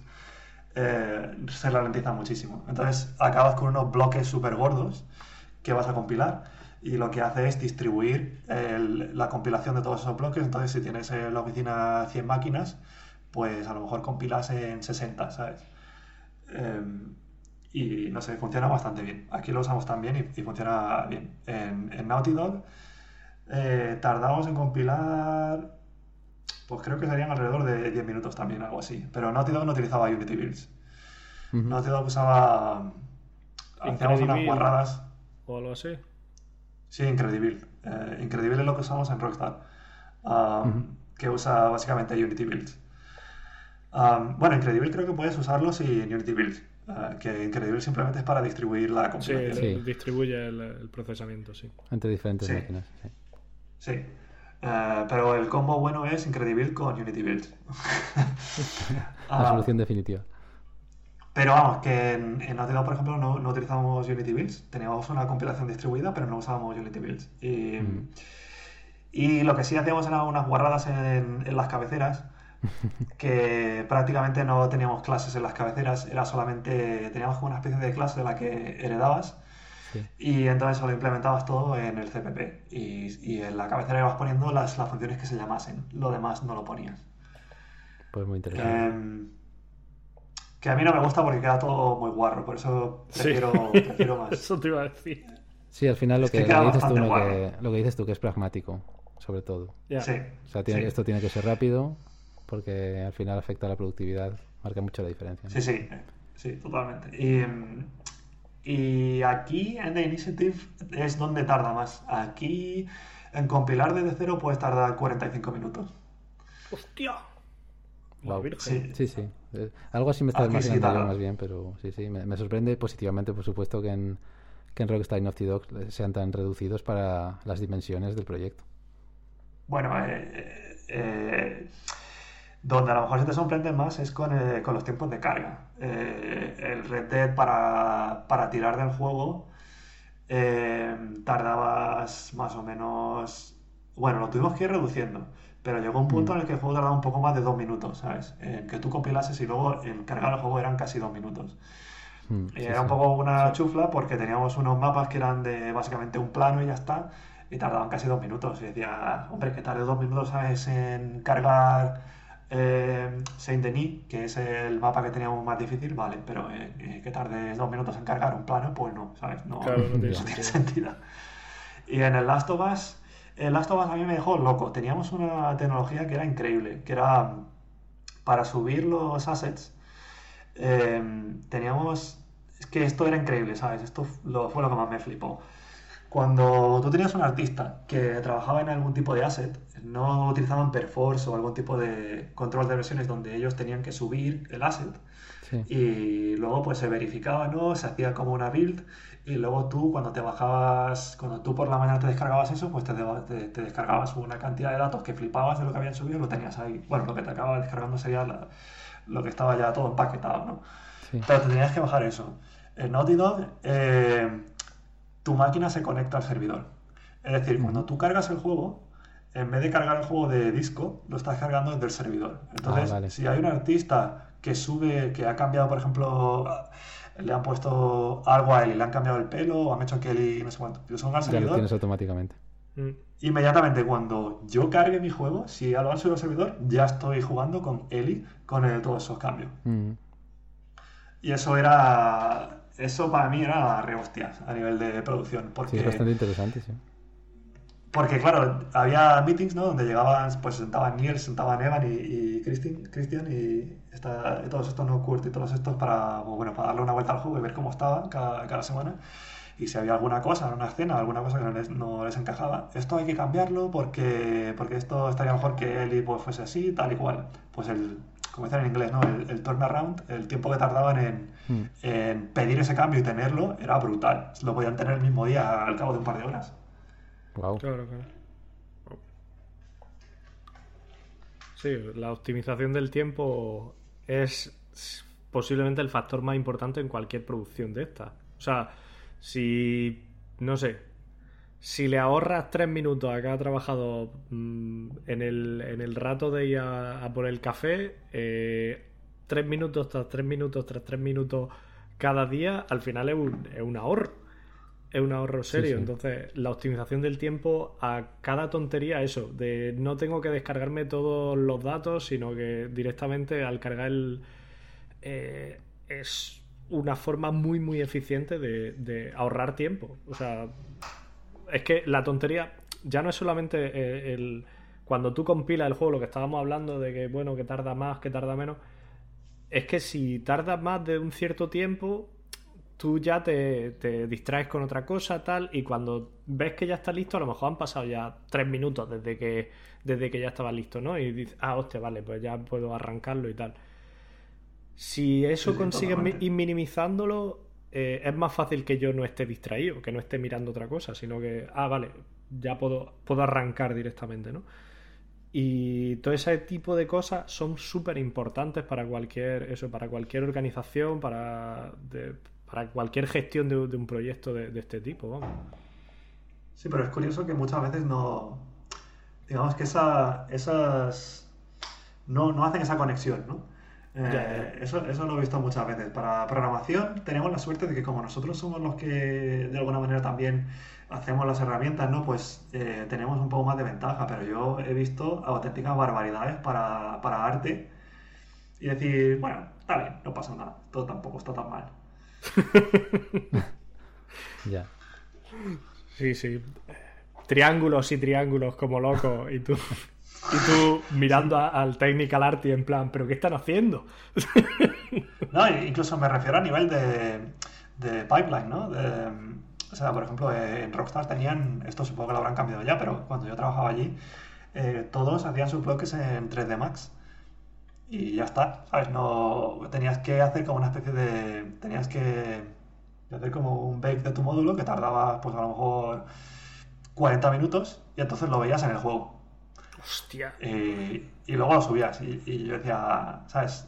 Eso era, eso era criminal, ¿sabes? Pero claro, tienes a arte allí que tampoco tiene, ¿sabes? No sé, es como que como son arte y hacen lo que hacen en 3D Max, pues tienen sus herramientas y como que no, no les haces, supongo, ¿no? Supongo que arriba pues no les hacen tanto caso, ¿no? Las cosas avanzan, pues ya está, tampoco estará tan mal.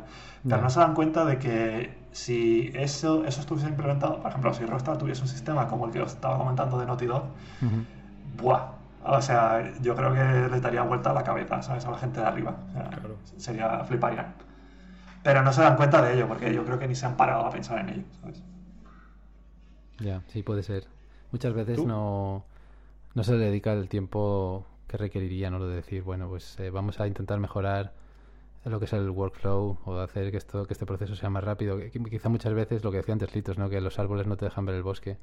Estás tan centrado en, en, los detalles de, de, todas las cosas que vas haciendo y, centrado en tus tareas que muchas veces no, no se da la importancia que tienen a, a, estas cosas de, bueno, pues vamos a intentar que los tiempos de compilación sean más lentos o que el proceso de importación de modelos 3D sea más rápido, todo eso, que, al final eso repercute muchísimo en la, en la productividad. Además, se ponen también siempre muy nerviosos porque cuando, cuando vas a hacer algo que no tiene no se traduce de forma literal en la pantalla, mm. eh, echar más tiempo de la cuenta ahí siempre pone nervioso, sobre todo a los, a los grandes ejecutivos. Y, y, una cosa que me suele dar coraje es que tú tienes una, una visión de algo que quieres hacer, de una herramienta, de cómo hay que hacerlo, y en mi experiencia es eh, muchas veces, ¿sabes? En Rockstar hice algunas herramientas también porque las vi y dije, pero tío, ¿cómo estamos haciendo esto? Si esto si hacemos de esta manera, ¿sabes? Vamos a ahorrar un montón de tiempo. Y me dejaron hacerlo, pero no me dejaron llevarlo hasta el final, ¿sabes? Yo tenía una visión que teníamos una, teníamos una movida para animación que teníamos las animaciones como en, eh, teníamos una máquina de estados, ¿no? Y la máquina de estados tenía un anim tree y luego tenías por otro lado, pues una máquina, una, una máquina de estados en, código y esa máquina de estados en código controlaba lo que se hacía en, en animación. Pero al final, eh, digamos, la, la, topología de tu máquina de estados en código y en animación era prácticamente igual. Y el 100% de la gente lo hacía así. Y teníamos un sistema de generación de código que lo único que te hacía era generarte los strings de los, de los estados para que tú supieses que, cómo se llamaba el estado y tal, no tuvieses que ir mirando eh, en la herramienta. Y le dije, tronco, ¿sabes? Tenéis una, tenéis una herramienta de generación de código. O sea, ¿por qué no generáis una clase que utilicé eh, Recurring Template Pattern? Eh, que además fue una idea que, que, me pasó un amigo mío que, cuando trabajaba allí, Kike, eh, que trabaja ahora en... No me acuerdo cómo se llama. Es un sitio en España, se llama Mediatonic. Ah, Mediatonic, sí, en Madrid. Sí, y, me dijo, oye, ¿por qué no usas el...? Porque estaba, estaba haciendo como, como un prototipo, ¿no? De cómo podemos generar el código para aligerar.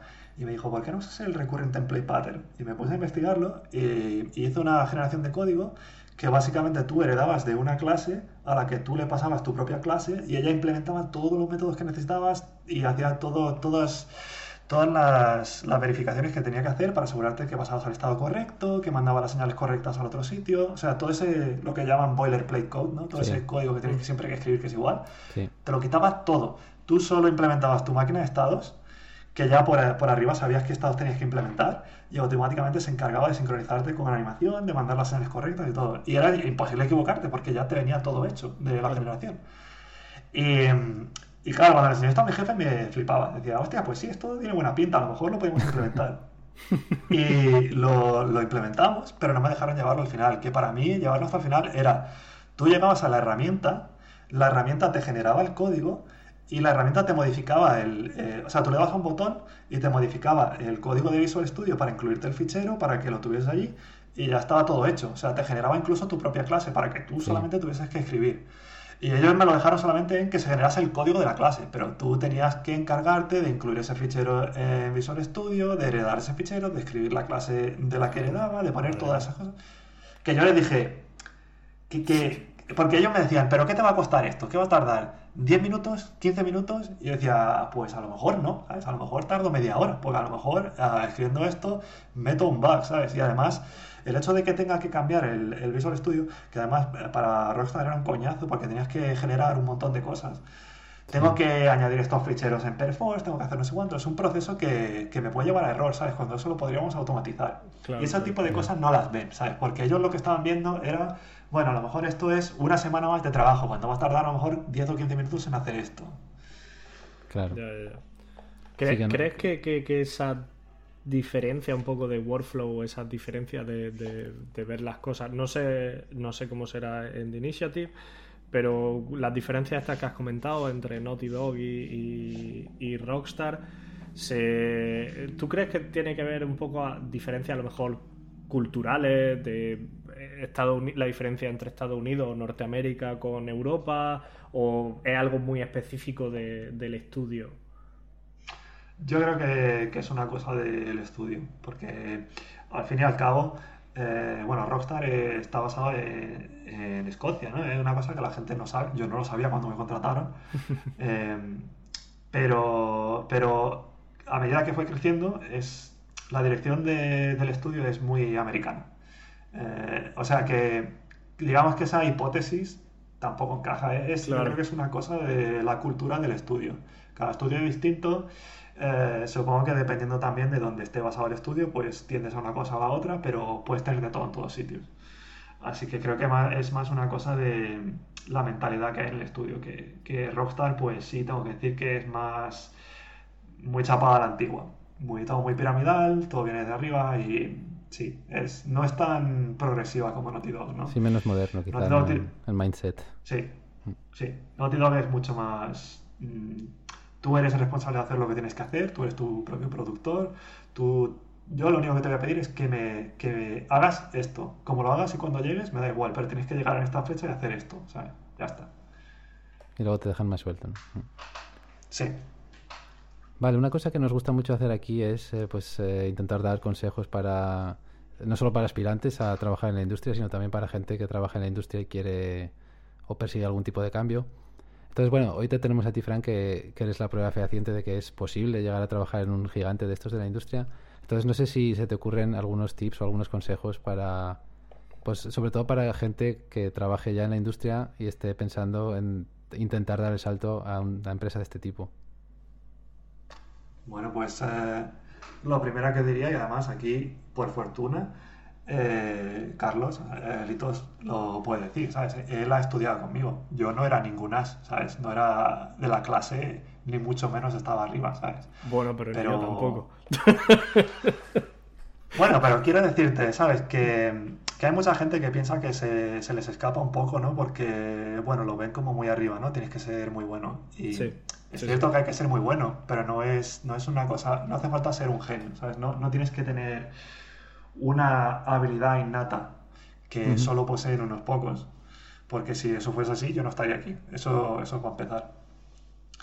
Entonces, em, además, eh, puedo decir también, cuando yo hice el máster en desarrollo de videojuegos, me acuerdo que eché mogollón de currículums, tardé cuatro o cinco meses. Y, pero eché a todos los sitios, ¿sabes? No eché, eché, el primer sitio donde fui fue a Mercury Steam y a Tequila Works, que fui directo, además, al estudio y eché allí mi currículum. que siempre hago la broma con mis amigos, ¿no? Yo creo que se cerraron la puerta, en la papelera que había al lado de la puerta echaron el currículum. pero pero yo eché en todos los sitios, ¿sabes? Incluso en, sitios que había en Shanghái y todo esto, que, yo decía, ¿cómo voy a ir allí? Pero bueno, si me dan trabajo, ¿sabes? Y me pongo el pie dentro, pues me voy. Y no me dieron trabajo en AAA, ¿sabes? Cuando yo llegué a Navidad, dije, bueno, pues bueno, a lo mejor tengo que ir al siguiente escalafón y ver cómo hacerlo. Y entonces eché, me acuerdo, en Gameloft, hice las entrevistas y me cogieron.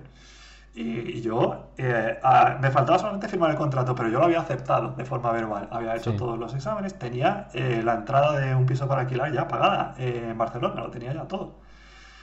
Y, y entonces Rockstar fue que me llamó, que ahí fue un poco extraño, ¿no? Porque dije, bueno, voy a hacer la entrevista, a ver qué sale, y salió que sí, ¿no? Entonces al final me fui para Rockstar. Pero a mí todo el mundo me decía cuando echaba los currículums, pero, pero ¿dónde vas, flipado? ¿Qué te crees? ¿Que te van a coger en un triple A que acaba de salir del máster y estás flipado? Pues, pues sí, ¿por qué no? yo, sabía, al, fin, al fin y al cabo lo más difícil es que te den la entrevista. Cuando te hacen la entrevista, si mm. tú sabes las cosas que tienes que saber, ¿por qué no te van a coger? Es difícil la entrevista, sobre todo, sobre todo para la gente junior, pero bueno, sin desviarme mucho para la gente que, tenga interés en, entrar, depende del estudio donde vayáis, ¿no? Pero, por ejemplo, yo para mí, si, si yo hiciera entrevistas que las he hecho, eh, ¿qué cosas son las que busco? Pues eh, el álgebra lineal tiene, os lo tenéis que saber, o sea, la gente, alguien que yo fuese a contratar se lo tiene que saber como la palma de su mano. Y por álgebra lineal, pues me refiero a cosas como, por ejemplo, si nos sentamos, eh, que en América se lleva mucho lo de la pizarrita, es una cosa que a mí me resulta un poco desagradable, o sea, yo tampoco soy tan extremo, pero, pero si te voy a preguntar, pues, qué, es un top product, qué es un cross product, eso me lo tienes que saber decir. Eh, y luego te empiezo a hacer preguntas que a lo mejor son un poco más complicadas, ¿no? Por ejemplo, pues, eh, que es un poco para intentar averiguar la capacidad de resolver eh, un problema que alguien tiene. En Naughty por ejemplo, el examen era brutal, o sea, yo pasé todo bien y al final cuando llegué allí era, el examen era aún más difícil y la primera pregunta que me hicieron casi, casi me la dan, pero conseguí salir de aquella manera. Pero sí es verdad que sí le veo interesante coger conceptos básicos, por ejemplo, de álgebra lineal y entonces hacer una pregunta que te haga usarlo. ¿no? Por ejemplo, eh, un caso que me gusta poner es em, cómo averiguas eh, si una línea eh, tiene una intersección con, una esfera. ¿no? pues eso ya te obliga a que, tengas que entender cómo funciona un dot product. Eh, o, por ejemplo, otro interesante, si, si tienes un juego que está manejando un avión y tienes círculos en el aire, eh, como aros, ¿no? ¿Cómo puedes saber de un frame a otro si tu avión ha pasado por el aro? ¿no? Eso también es interesante porque pues ahí tienes un problema de ver cómo, qué cómo la trayectoria atraviesa un plano, ¿no? Que bueno, puedes hacer una línea recta. Eh, y no sé, es, una cosa sencilla. Estás utilizando, digamos, cosas que son relativamente básicas de, de álgebra lineal, pero estoy viendo que eres capaz de, a lo mejor, con un problema que no te hayas planteado, de aplicarlas a situaciones concretas. Mm. Entonces, el álgebra lineal me parece súper importante, ¿no? Luego hacer preguntas, pues, pues no sé, cómo son los cuaterniones, cómo usarlos, cuándo usarlos, qué problemas te pueden dar, mm. eh, las matrices de transformación, pues hacer algunas preguntas interesantes, ¿no? Uh, en me hicieron una que me, gustó mucho, que era si te daban una matriz de transformación, ¿cómo puedes eh, saber si, esa matriz eh, se puede convertir en un cuaternión? O ¿cómo, no, cómo saber si esa matriz representa una rotación. Una rotación, sí. Era interesante. Y luego otras cosas que tienes que saber, pues es lo típico, ¿no? Pues em, las cosas básicas de ingeniería informática, eh, pues estructuras de datos, ¿no? Pues eh, los hash tables, eh, las listas, los árboles, eso es típico, eso normalmente lo preguntan. Y luego las otras cosas que son más interesantes son cosas a nivel de procesador, ¿no? Pues cómo cómo optimizar eh, la forma en que escribes código para que sea cache friendly, ¿no? Para que, para que la cache funcione bien, no tenga muchos, muchos fallos. Incluso cómo escribir tus instrucciones para que la cache de instrucciones también esté bien. Pero bueno, eso es un poco más. Un poco más. Técnico. Sí, ya más avanzado. Sí, tampoco, tampoco eso importa mucho. Y luego, pues, a ver, no sé, cosas, las cosas típicas, ¿no? Que, que por ejemplo, temas más, pues, ¿qué suele ocupar un entero? ¿Cómo, cómo lo tienes en memoria? Los flotantes, ¿cómo se cómo están? Eh, sí, eso, la, mantisa y todo esto. Em, ¿Qué más? la típica de cómo hacer divisiones, divisiones por dos utilizando desplazamiento de B y cosas de estas. Esa es, lo que voy a hacer. Esa es la, última cosa, ¿no? Esa es, estas son las preguntas que... Eso ya es para nota, ¿no? Como Esas son las que suben notas, sí. Que, perdonad mi francés, pero que me tocan los huevos mucho. Es cuando te dicen... Eh, no, es que... A ver, vamos a dividir por... Esa me la hicieron en Riot, que, que fui cuando me cambié. A preguntar, que para dividir por dos. Y salí de la entrevista no me hicieron ninguna pregunta de, de álgebra lineal, de nada, de nada lo que hago en mi día a día, no me hicieron nada. Y salí cabreado de la entrevista, porque digo, o sea, entro y me preguntáis aquí unas tontadas, ¿sabes? Que cuando, pues, dividir por dos utilizando bit shifting es interesante, me parece que es un, es un problema curioso, pero no lo he tenido que utilizar nunca. claro, exactamente. lo utilizas como vez en un proyecto, sí. Eso es, me parece que son cosas eh, curiosas, pero que no son prácticas, ¿sabes? A lo mejor si tienes una persona que hace motores que le puede venir bien, vale, pues pregúntaselo, pero para el que va a hacer gameplay, me parece que es absurdo preguntar estas tonterías. A mí en una entrevista me preguntaron cómo podía saber si un fichero, bueno, pues si, si estaba encriptado en ASCII o en otro sistema. Y yo, eh, hombre, para gameplay, ¿qué quieres que te diga? Creo que no es necesario, pero bueno. sí, bueno, pues esas tonterías también las preguntan, ¿no? Por eso, esas son las preguntas tontas que. Tengo unos cuantos libros, luego si, si, queréis. Bueno, no sé cómo pondré esto, pero si queréis os puedo decir libros que puedo recomendarle, ¿eh? que están muy bien. Ah, pues sí, sí. Ah, si no, los ponemos en la descripción. Los ponemos en la descripción, sí, claro. Sí, lo que sea, y la gente los puede consultar. Pues, pues luego os lo digo. Eh, pero sí, a nivel de a nivel de bit y eso preguntan estas cosas. Y nada, lo único que puedo decir es que ánimo, ¿sabes? Y luego también que si vais a una entrevista y os dicen que no, no vengáis abajo. Eh, yo he hecho un montón de entrevistas también, ¿sabes? Y, a mí me han dicho que no en algunos sitios, ¿sabes? Eh, en algunos sitios bastante grandes. Bueno, y antes de ir a Rockstar, eché casi 40 o 50 currículums, ¿sabes? O sea, lo que me mm. llegaron fue todo nos. Es normal. Sí, sí, eso es normal, sí. Sobre todo cuando Incluso si vas preparado. Sí, sí, bueno, y, y, aún sabiendo, o sea, yo te puedo decir que conozco a mucha gente que la primera entrevista de Naughty Dog ni siquiera la pasaron. Y gente que era más, bastante más senior que yo. Entonces, es como todo, ¿sabes? Es una cuestión de prepararte más o menos bien. Si tú más o menos sabes esas cosas que estaba comentando, pues probablemente vayas bien. Luego te pueden pillar, ¿sabes? Puedes tener un mal día, te pueden hacer una entrevista que por lo que sea no la sabes. Es que siempre tienes que tener un poco de suerte y ir bien preparado, ya está. Y si, si, vas bien, al final, si te empeñas, al final sale algo, ¿sabes? Es cuestión de tiempo. Sí, o sea, si bien preparado y luego pues también un poco que se alineen los planetas, ¿no? Es como con todo. Sí, sí. pero que no, que no, que no desalienten, ¿sabes? Porque no te por ejemplo, ni siquiera se interesan porque tengas un título, porque la entrevista es tan dura que para ellos, si pasas la entrevista, con eso es suficiente. Entonces, a eso voy, ¿sabes? Tira, tira la caña, tira la caña, ¿sabes? Y algo tendrá que salir. Si vais bien preparados, algo sale.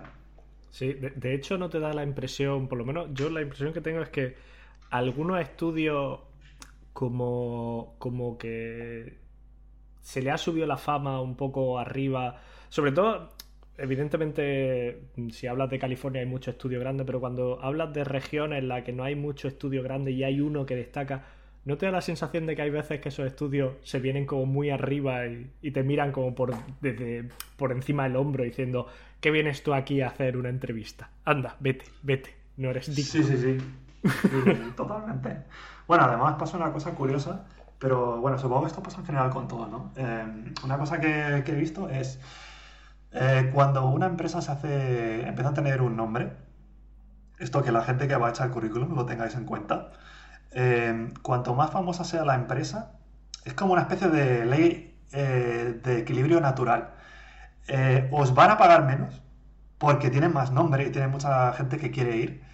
Y hay excepciones, ¿no? Hay gente que, que si tienen un puesto que les cuesta mucho contratar y tú sabes jugar tus cartas, te pueden pagar bastante bien porque pueden.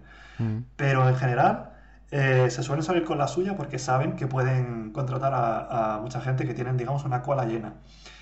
Y, luego además, pues eso, que, a lo mejor en las entrevistas os van a empezar a preguntar cosas que son absurdas, ¿no? Eso en Europa no lo he visto tanto, pero en Estados Unidos he visto auténticas barbaridades. O sea, eh, lo de la pizarrita blanca, que se lleva mucho aquí, hacen auténticas barbaridades. O sea, te llevan... O sea, conozco a gente que, que, se ha preparado para hacer el examen de Google un año entero, ¿sabes? Sí.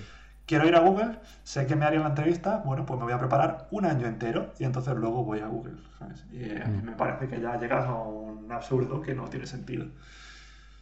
Sí, también tiene que ver un poco pues, del coste de la vida allí y lo que te soluciona trabajar en una empresa como Google, etcétera, etcétera, ¿no?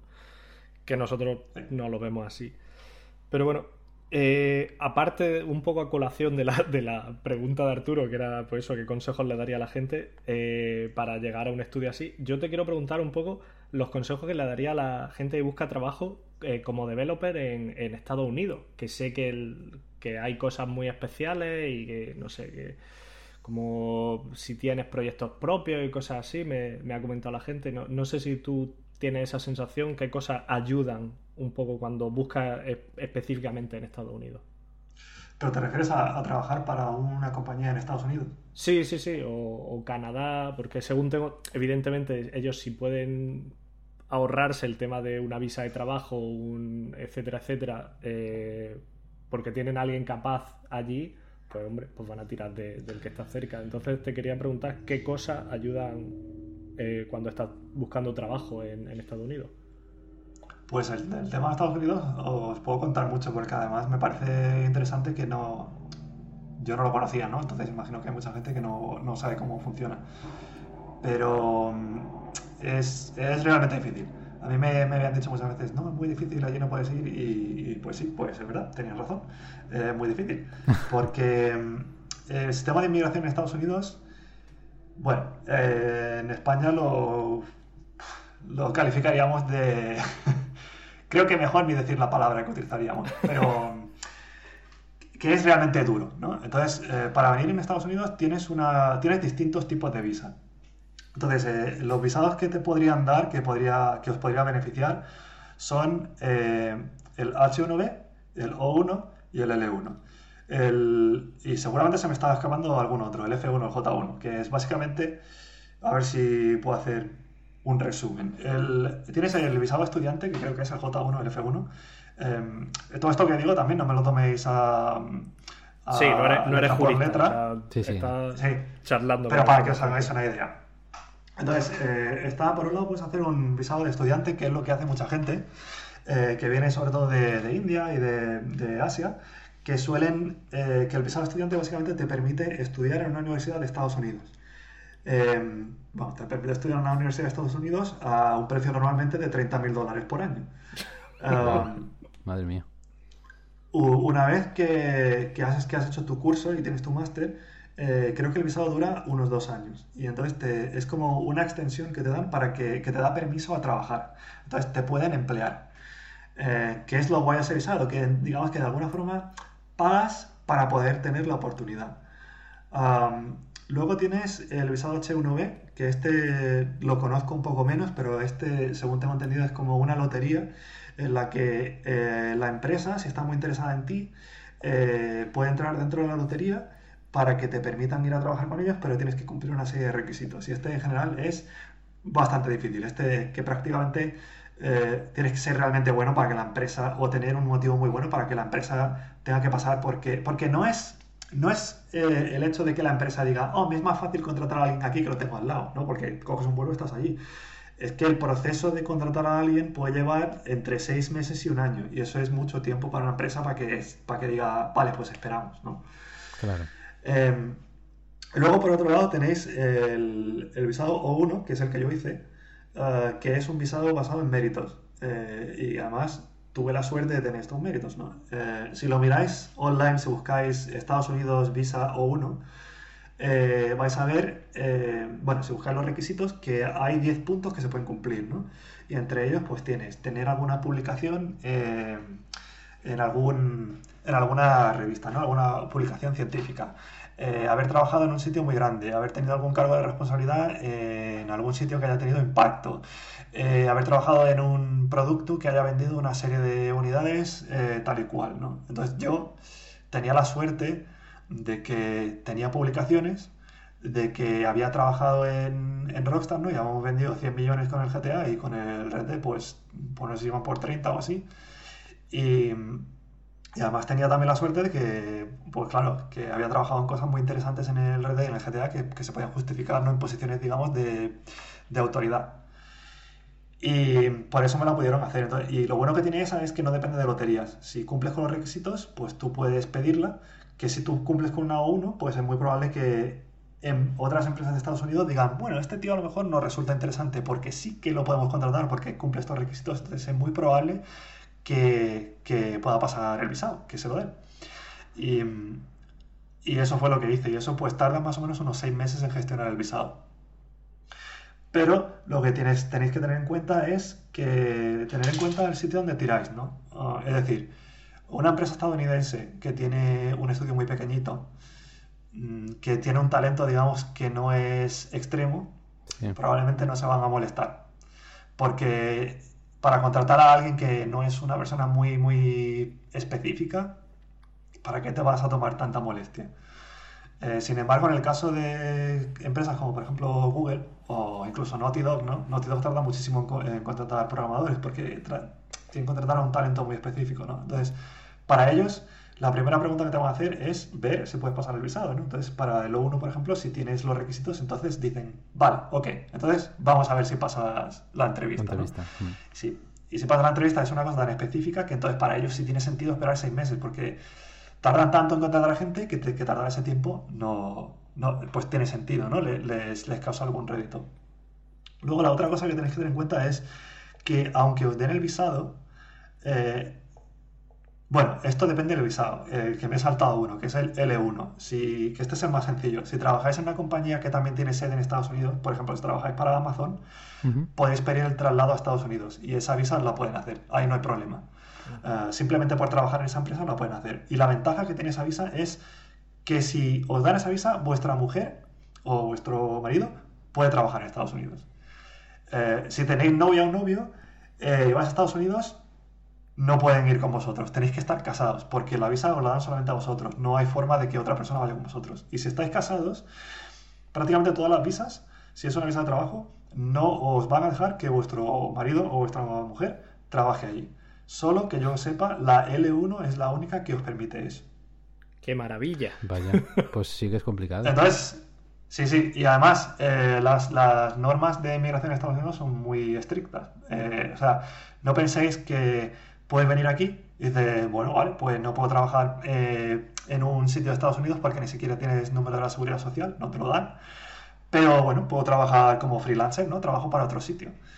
No podéis hacer eso porque las leyes de inmigración lo que dicen es que no podéis trabajar en ningún tipo de trabajo para quien sea mientras que estéis en suelo estadounidense. O sea que aunque trabajéis para la Conchinchina, estáis rompiendo la ley si trabajáis desde aquí. Joder, Nacho. Y entonces es donde entráis.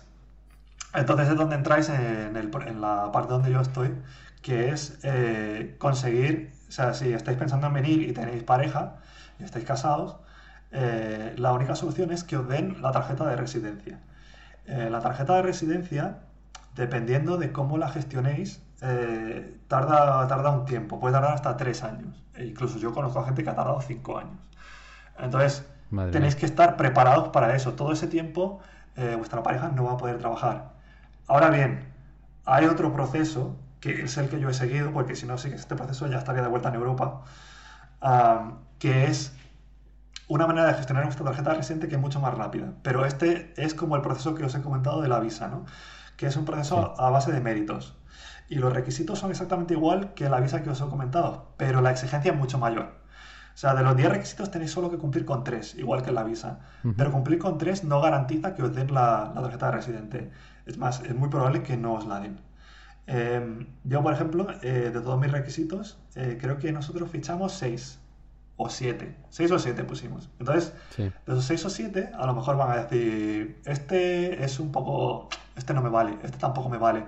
No, no son lo suficientemente fuertes, ¿no? Por ejemplo, había uno que es que hayan hablado de ti en publicaciones. Entonces yo, a sabiendas de eso, me preparé y el año pasado empecé a hacer entrevistas con, con medios de comunicación de juegos, a sabiendas de que mi nombre va a aparecer y entonces eso me iba a dar fuerza. Pero eh, el departamento de migración puede decir, bueno, pues no has aparecido en New York Times, pues esto no es tan importante. Ah, disculpe usted. Sí, sí. Bueno, es que alguno de los requisitos es tener un premio Nobel, ¿sabes? O sea, que no... Entonces, se puede hacer, pero si queréis hacerlo de esa manera, tenéis que tener una... De los 10 requisitos tenéis que tener por lo menos 5, 6 o 7 y además que sean fuertes. Porque incluso aunque tuvieseis 3, por ejemplo, si, cumples con lo mínimo que sean 3 y esos 3 son muy fuertes, puede ser que paséis. Pero si tenéis 3 que tú dirías, sí, paso a los tres, también puede ser que no paséis. Porque puede ser que el oficial de inmigración diga, vale, sí tienes los tres, pero no me parece suficientemente fuerte y te lo deniegan. me gusta imaginarme al oficial de inmigración diciendo, es que no te he visto en la tele. Eh. Muy importante no puede ser. Yo, a mí casi me deniegan la visa, ¿sabes? Cuando, cuando me iba para Naughty Dog y fue la entrevista que tuve eh, en la embajada de Londres. Hostia, madre mía.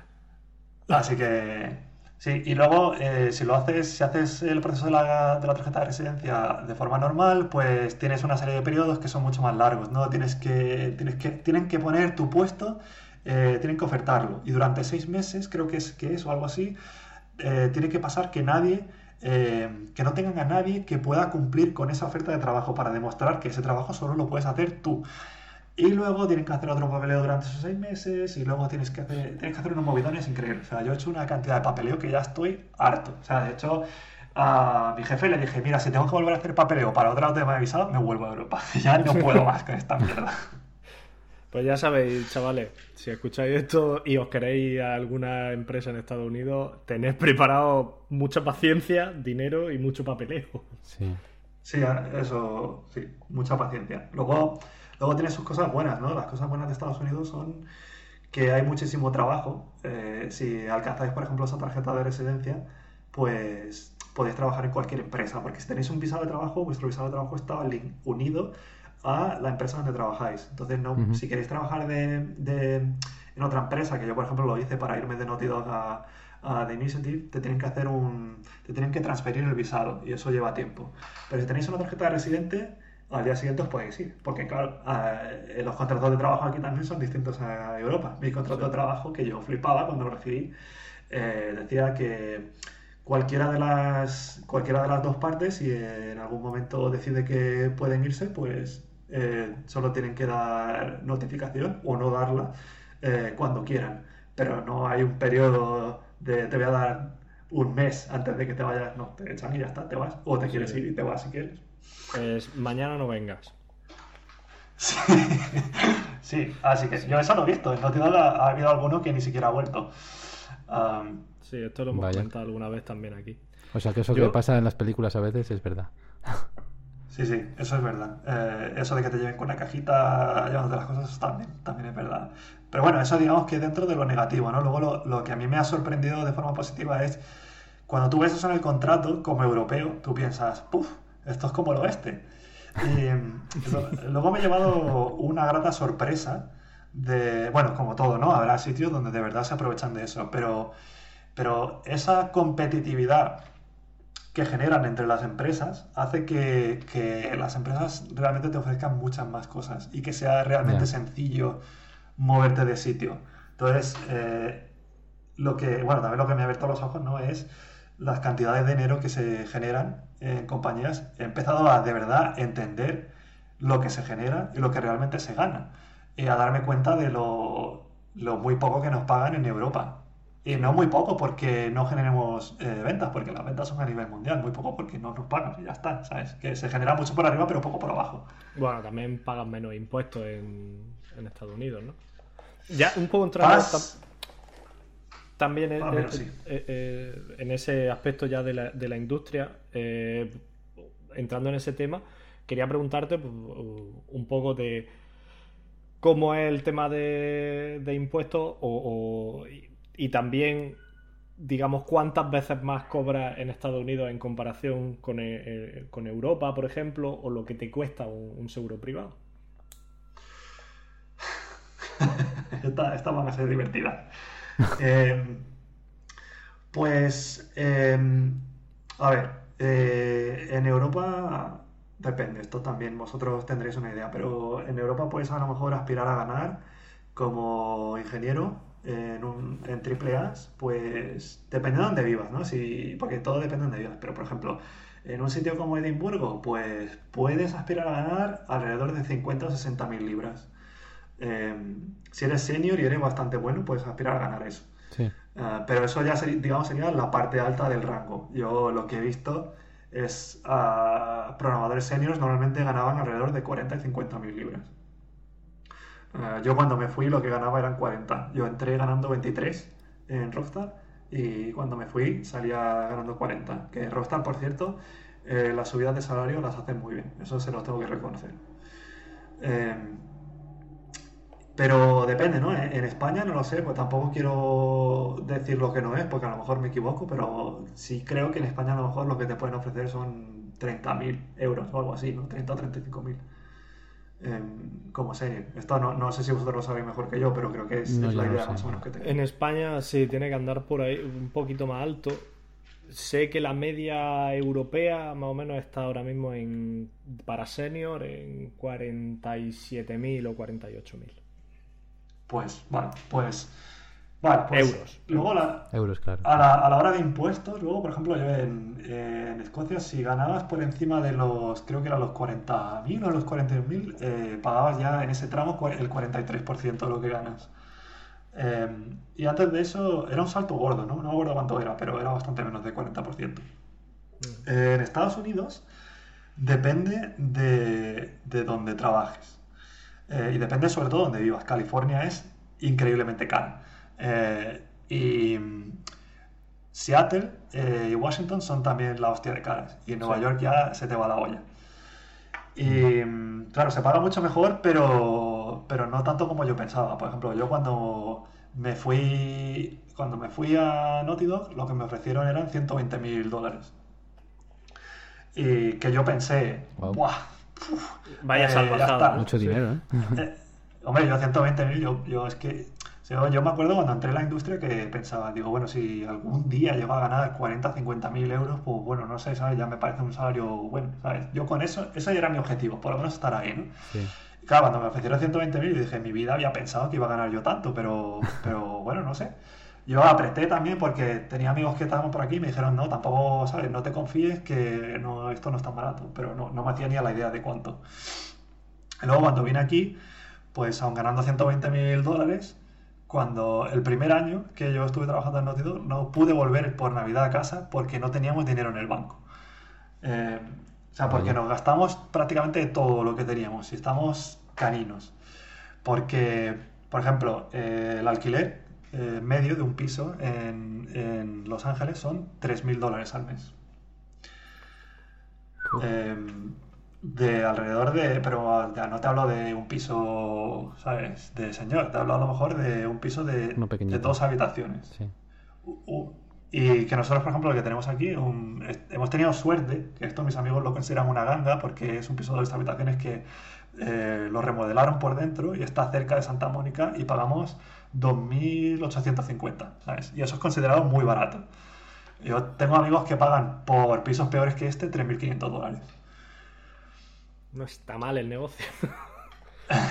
Entonces, claro, por un lado tienes eso, ¿no? Que, cuesta mucho, mucho dinero eh, vivir. Y luego, si empiezas a sumar, por ejemplo, hacer las compras, nosotros en Edimburgo pues nos gastábamos al mes a lo mejor unos unas 300 libras. Aquí, haciendo la misma compra, nos gastamos casi mil dólares al mes. Em, ¿Qué más? Em, luego si sales, que esa es otra. Ahora, como estamos con la pandemia, pues sí, pues no tenemos tanto problema. Pero, pero antes salir, pues no salía. No podía salir a tomar una cerveza, porque una cerveza son 10 dólares. Y más el tip.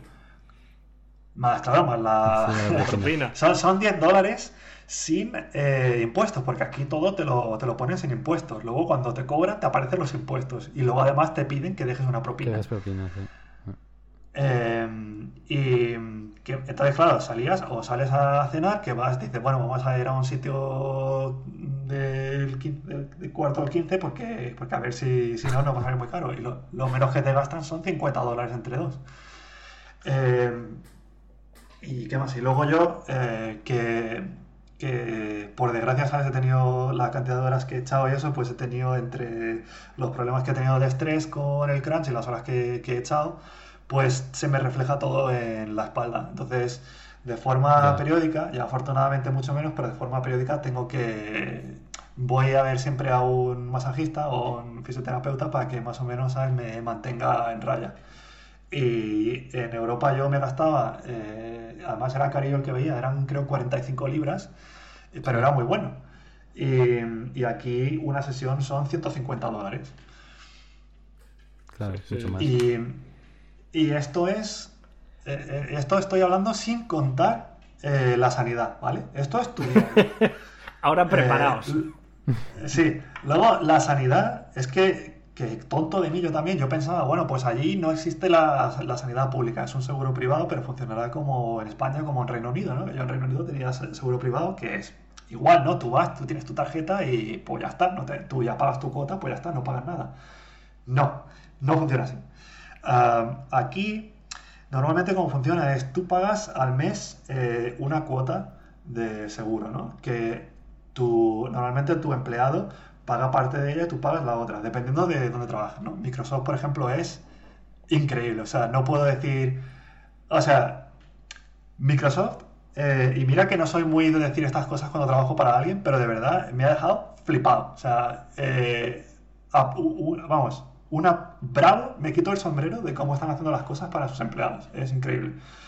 Pero, por ejemplo, en el caso de Sony, eh, que esto es muy normal, ellos ponen una parte de, tu, de lo que pagas de seguro, ¿no? Y tú, tú, pones la otra parte. Entonces, nosotros al mes pagábamos, creo que eran 350 eh, dólares de seguro, ¿vale? Y Sony pagaba la otra parte, porque si Sony no pagase la otra parte, lo que hubiese tenido que pagar al mes de seguro son 1.500 dólares. Wow. Entonces, si te pasa algo, eh, por ejemplo, si tienes, que ir a, si tienes que ir al hospital, por ejemplo, una ambulancia, la ambulancia te va a costar más o menos 600 dólares, a pesar de que tú tienes seguros.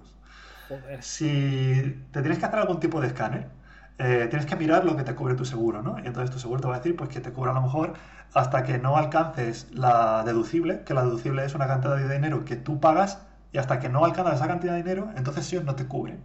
Eh, que normalmente suelen ser 500 dólares. O sea que si tú vas, por ejemplo, vas al doctor porque te ha pasado lo que sea y esa sesión, que ha sido 15 minutos, te cobran 150 dólares, que es normal. Pues esos 150 dólares los pagas tú. Y todas las demás los pagas tú hasta que llegues a 500. Y a partir de 500 te empieza a cubrir tu seguro. Ah. Entonces tu seguro a lo mejor te cobre el 90% de lo que te cobren, ¿no? Entonces, si, si, te has tenido que hacer un, yo qué sé, una, te ha roto un hueso y te han tenido que hacer una pequeña cirugía, la cirugía son 10.000 dólares, pues el 90% lo pagan ellos y el otro 10% lo pagas tú. Y eso lo pagan hasta un límite también. O sea, cuando a lo mejor te ha gastado de tu propio bolsillo 6.000 dólares, entonces ya te cubren el 100%. Pero luego hay otras cosas que no te van a cubrir. Está todo en, digamos, en el panfletito que te dan. Por eso cuando tú llegas aquí como europeo, te vuelves loco. Porque te, te, dicen, bueno, ¿qué seguro quieres? ¿no? Te dan unas opciones y te vuelven loco, porque tienen una jerga, HMO, PPO, MMO, eh, Kaiser, no sé cuánto. Y tú dices, bueno, pero, que yo... Y tú, yo FPS, RTS... sí, sí, sí, eh, es muy bestia, ¿sabes? Y, nosotros, por ejemplo, ya te digo, los problemas que tuvimos que no pudimos volver en Navidad era porque eh, no calculé bien y el precio de vida era mucho más caro de lo que yo pensaba, entonces llevamos todos los meses pelados, pero además tuvimos eh, el desfortunio que mi mujer tenía una serie de infecciones en, las muelas y el dentista, pues si es caro en España, pues aquí es caro el cuadrado.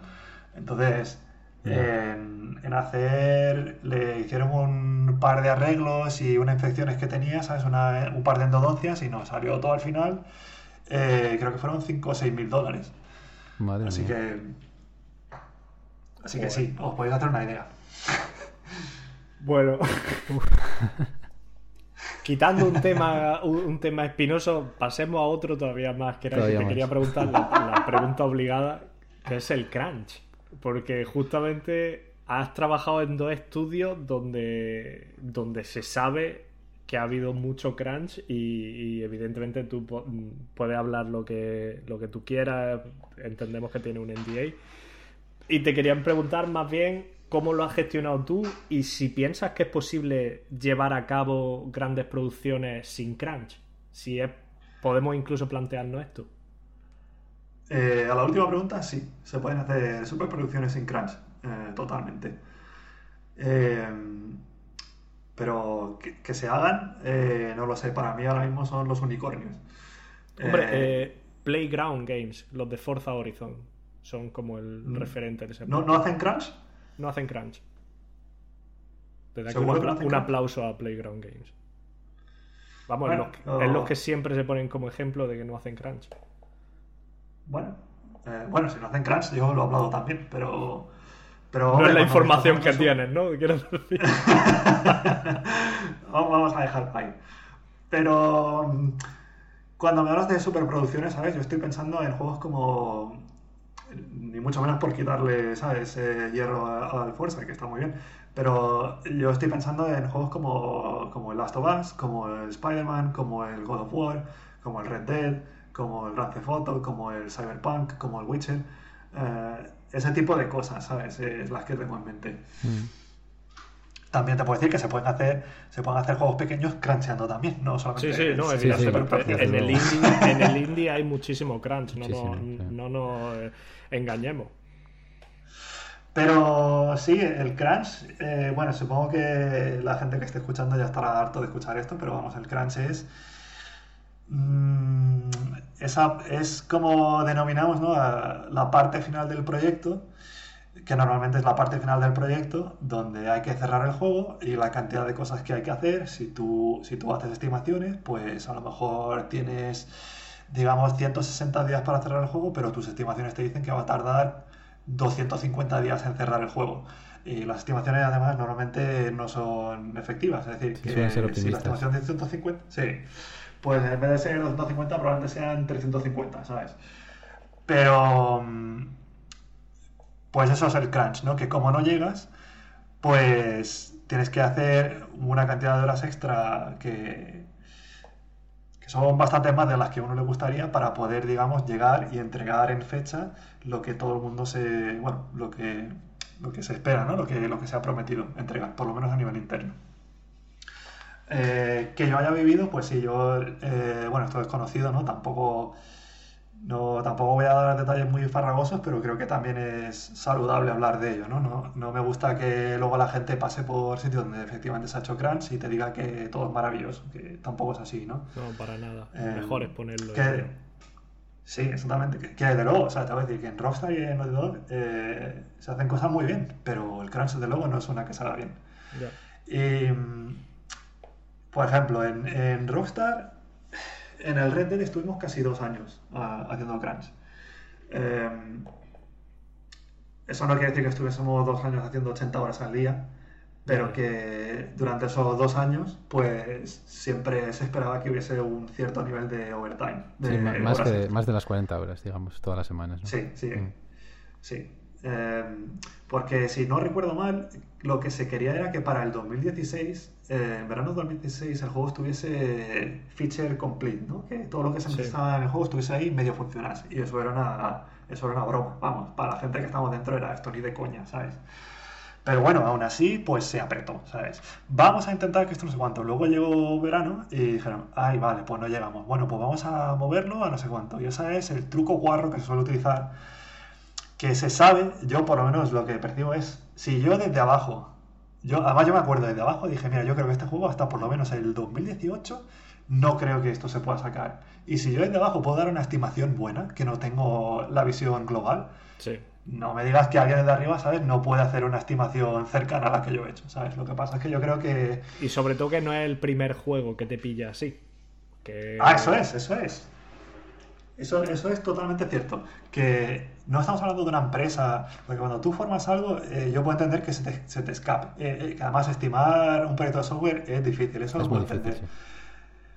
Pero lo que no puedo entender es que tú, ¿sabes? Que tú hagas chupa chups y que hayas hecho 48.000 chupa chups y no me sepa decir que el 48.001 no sabes más o menos cuánto tiempo te va a llevar, ¿sabes? Entonces Estuvimos más o menos dos años. Al principio, pues empezamos echando entre 40 y 45. Luego ya eran a ver si echamos un poco más. Luego a ver si un poco más. De forma periódica, más o menos iba pidiendo que echásemos más. A medida que te ibas acercando al final. Eh, yo, por suerte, eh, bueno, por suerte o por desgracia, yo siempre además me quejé, ¿sabes? Eh, que, que, me llevaron un montón de veces, además me acuerdo hablar con el director, porque me decían que cómo podía ser que no estuviese echando, ¿sabes? Esa cantidad de horas. O que, digamos, de alguna manera que, todo el mundo estaba apretando, ¿sabes? Y que estamos en aquella situación y que, bueno, que, que estaría bien, ¿sabes? Que apretase tanto. Entonces yo, claro, yo, yo le decía, mira, ¿sabes? puedo echarte las horas que te estoy echando o puede ser que te eche cero, porque el día que, ¿sabes? Eh, por el estrés y los problemas que tengo de espalda, ¿sabes? Ya se me ponga la cosa que no me puedo sentar en una silla más, pues, ¿sabes? Has pasado de 45 a cero. claro. Entonces, se lo dije unas cuantas veces y bueno, tuvimos un tiro de aflojo unas cuantas veces porque claro, es que las tensiones también están altas porque tú quieres llegar y sabes que no llegas y no sabes si puedes estirar los tiempos y tal. Entonces, bueno, ahí estuvimos más o menos dos años. Y y en el Last of Us estuvimos más o menos eh, un año y medio.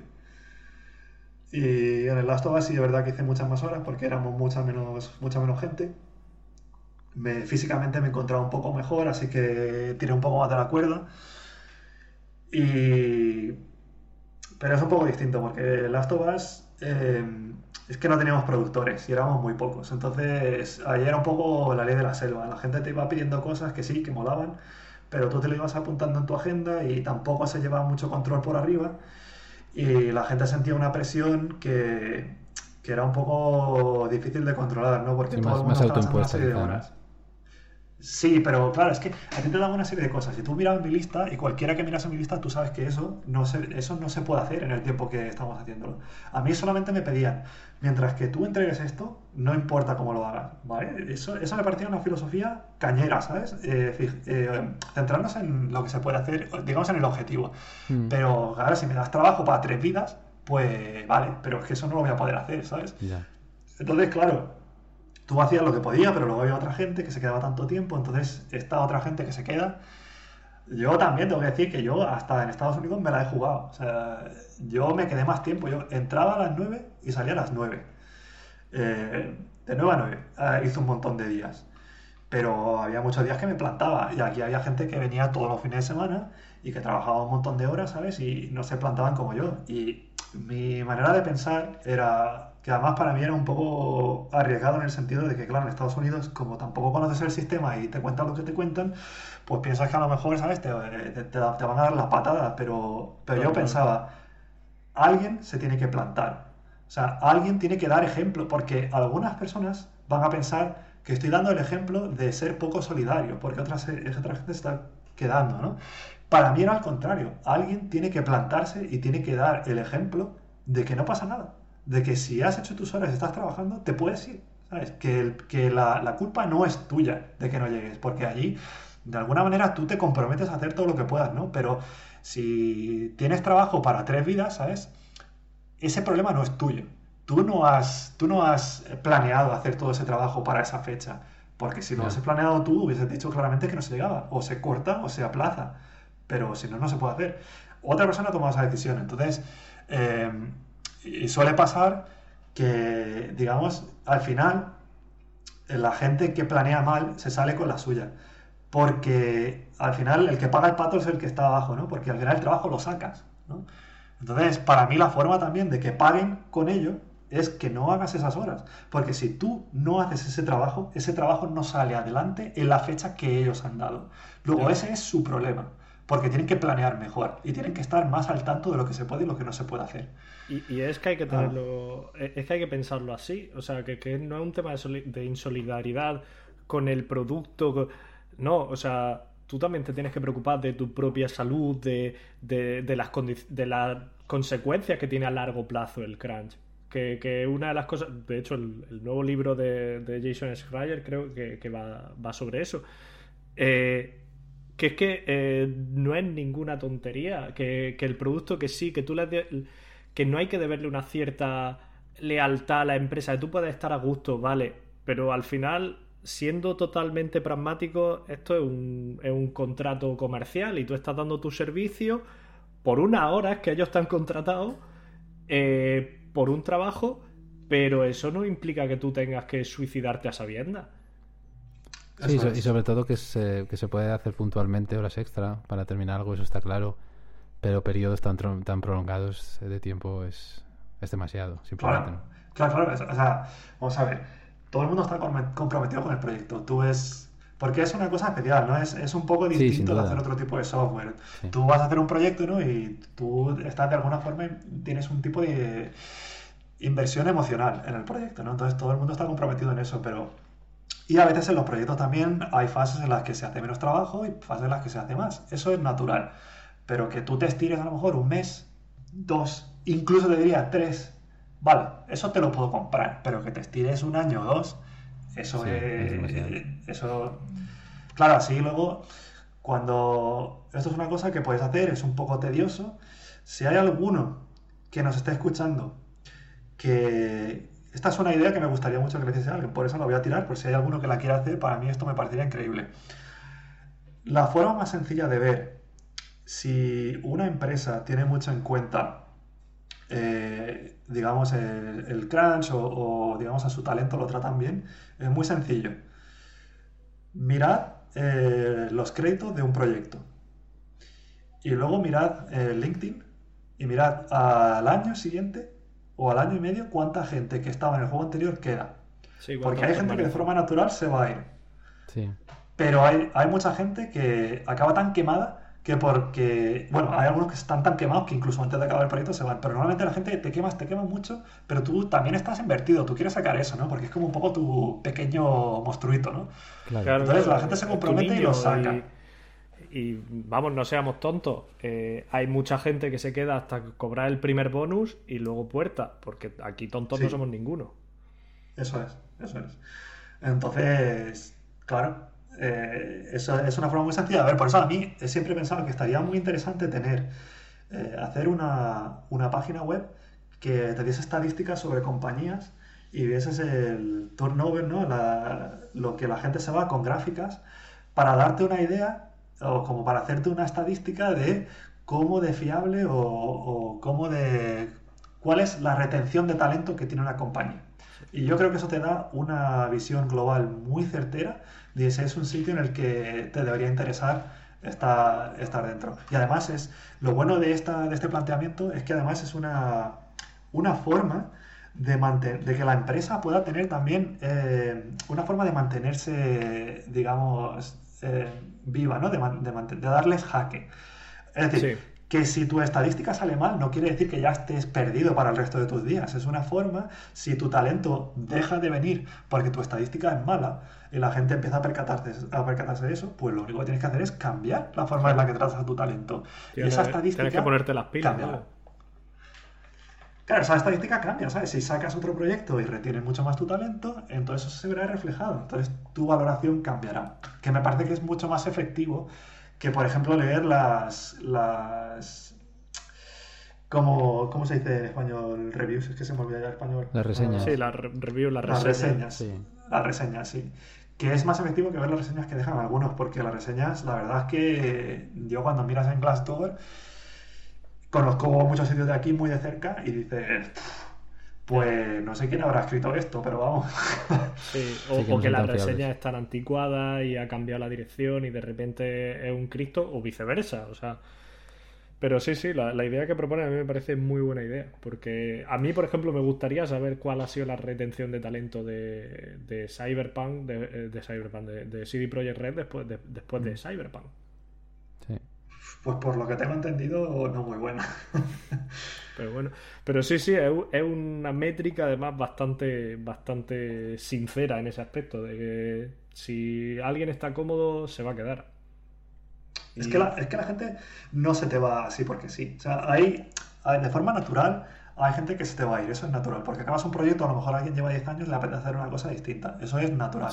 O eh, tienes un problema, alguna un factor personal que te lleva a irte, eso es totalmente normal, que haya un, un cierto nivel de gente que se va.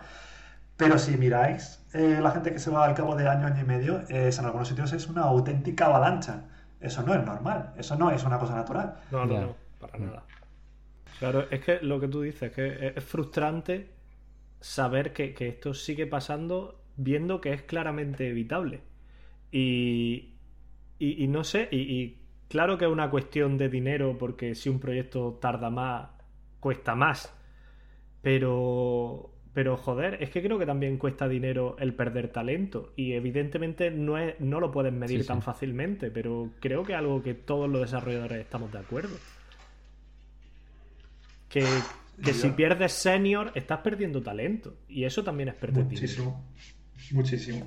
Bueno, pierdes talento y además pierdes también la gran tragedia, ¿no? Que es cuando tú tienes a, a talento senior que lleva mucho tiempo trabajando con el motor, que hace muy bien el juego, eh, se ha desarrollado muy bien. Lo que un equipo maduro, bueno, con mezcla de, de gente nueva y gente senior, pero lo que ese equipo puede llegar a hacer cuando ya se siente cómodo, sabe lo que hace y ha hecho algo grande en la siguiente iteración, es, es que no te pueden imaginar lo que podría ser, pero creo que nunca llegamos a verlo porque nunca llega a cumplirse. Es una pena, es una pena, sí. Sí, pero bueno, yo sí que, yo sí que pienso que en unos años, eh, no, no, sé si decir que habrá desaparecido, pero seguro que se ha mejorado muchísimo porque sobre todo eh, cada vez salen más noticias, cada vez la gente es más consciente, cada vez la, la, gente que lleva la producción y la gestión de proyectos en estas empresas pues sabe también que es algo que, que está más en el conocimiento popular y que es algo que no está bien y que es algo que tienen que erradicar o por lo menos intentarlo o mejorarlo. Pero bueno, yo, yo, también a esta gente les decía, eh, bueno, esto no se lo dijo a los directores, ¿no? Pero en Naughty Dog siempre decía, si el Last of Us, en vez de salir el año pasado, cuando salió, en junio, sí. imaginaos que ese juego hubiese salido junio de este año. En vez del junio del año pasado, ¿vosotros pensaríais que no le iban a dar un 9 o un 10? ¿Que pensaríais que es un juego malo? ¿Que está pasado? No, no, está claro. Pues pues por eso digo, ¿sabes? Se, podría, se puede sacar exactamente el mismo juego y poder, poder sacarlo sin crunch. Pero es que cuando os tiras, ¿sabes? Dices, ah, tenemos más tiempo, entonces ¿qué pasa? Que entonces... Quieres eh, más cosas. La, sí, la gente que no esté escuchando aquí, eso lo llaman el feature creep.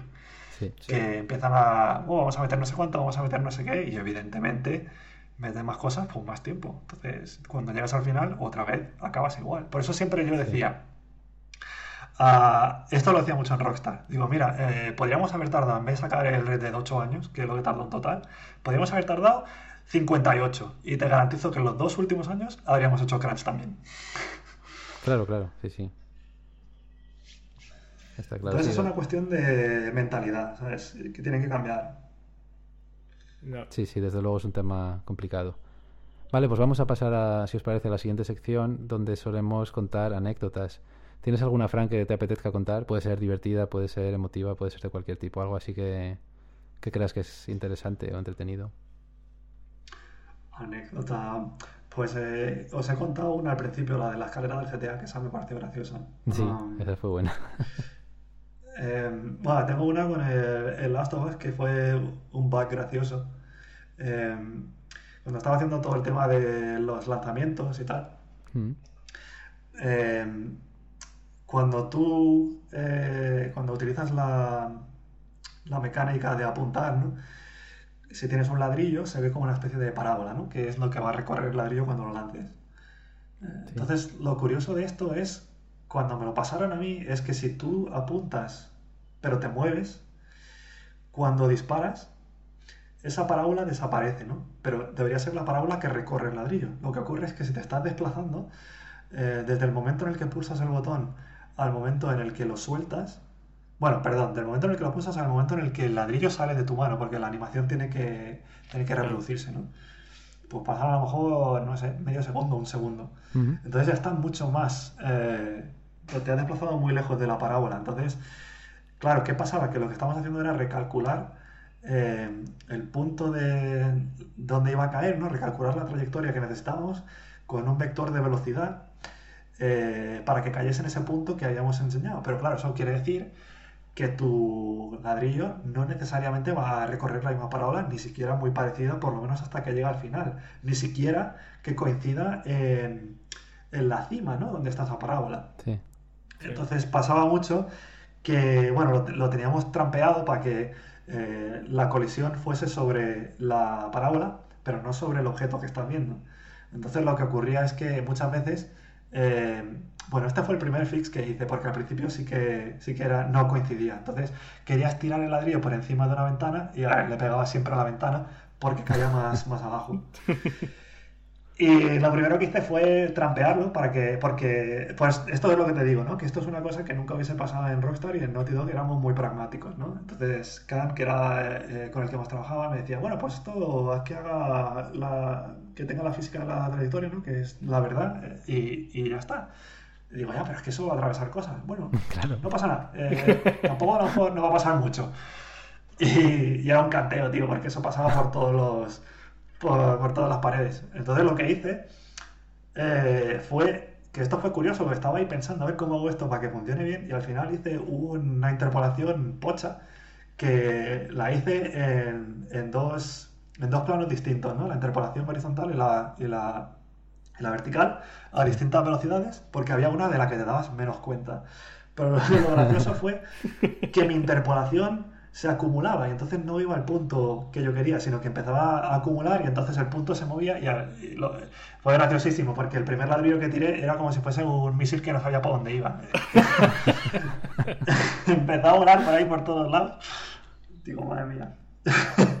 Pero es gracioso porque si jugáis, eh, si os fijáis, lo podéis ver. Si intentáis moveros hacia adelante y tirar un ladrillo y os fijáis en la, trayectoria que recorre el ladrillo, no es perfectamente física. Eh, se mueve un poquito para, que al principio lo que intentaba era que cuanto antes se ajustase a la parábola. Una vez que ya estuviese en la parábola, pues ya tienes el movimiento normal. Pero si os fijáis, eso lo podéis apreciar. Y, de hecho, tuve que, tocar mucho ¿no? el nivel de interpolación porque también si te movías de forma horizontal era otro canteo porque era como tirar un boomerang. Em, salía desde la izquierda y se giraba totalmente hacia la derecha para seguir la parábola. Así pues, para, la gente que, esté un poco menos metida en, el desarrollo, eh, eh, en general se hacen muchas veces trucos de este tipo. Es decir, no se trata al final, o no necesariamente se trata de hacer cosas realistas o que respeten las leyes de la física, o etcétera, etcétera, sino que se trata al final de que se, de que se sienta bien y de que sea gratificante, sea satisfactorias las acciones que hagamos o que veamos en la pantalla. Entonces es bastante habitual hacer truquillos de este tipo. En, todo, ¿eh? en rendering, en, físicas, en muchas cosas. En el, en el render teníamos también, que me estoy acordando además, teníamos, cuando cambiamos el sistema de locomoción, que cambiamos a un sistema nuevo, para la gente que no sepa de lo que hablo, eh, locomoción básicamente es cuando te refieres a eh, bueno, la, biomecánica de, de, los humanos, ¿no? Cuando moverte en cualquier dirección y todo eso, pues eh, cómo te mueves todo eso, eso nos referimos por locomoción. Y em, lo estamos cambiando también, sobre todo para los caballos y eso. Y teníamos un bug eh, con las físicas que no funcionaba bien para los caballos. Entonces tú llegabas a Valentine, ¿no? la ciudad que en la que siempre eh, probamos las cosas, mm. y según iban apareciendo los caballos, que aparecían atados en los postes, te acercabas y el sistema de colisiones ya no aguantaba y explotaba, ¿sabes? Salían los, todos los caballos que estaban alrededor tuyo salían como cohetes eh, disparados hacia arriba.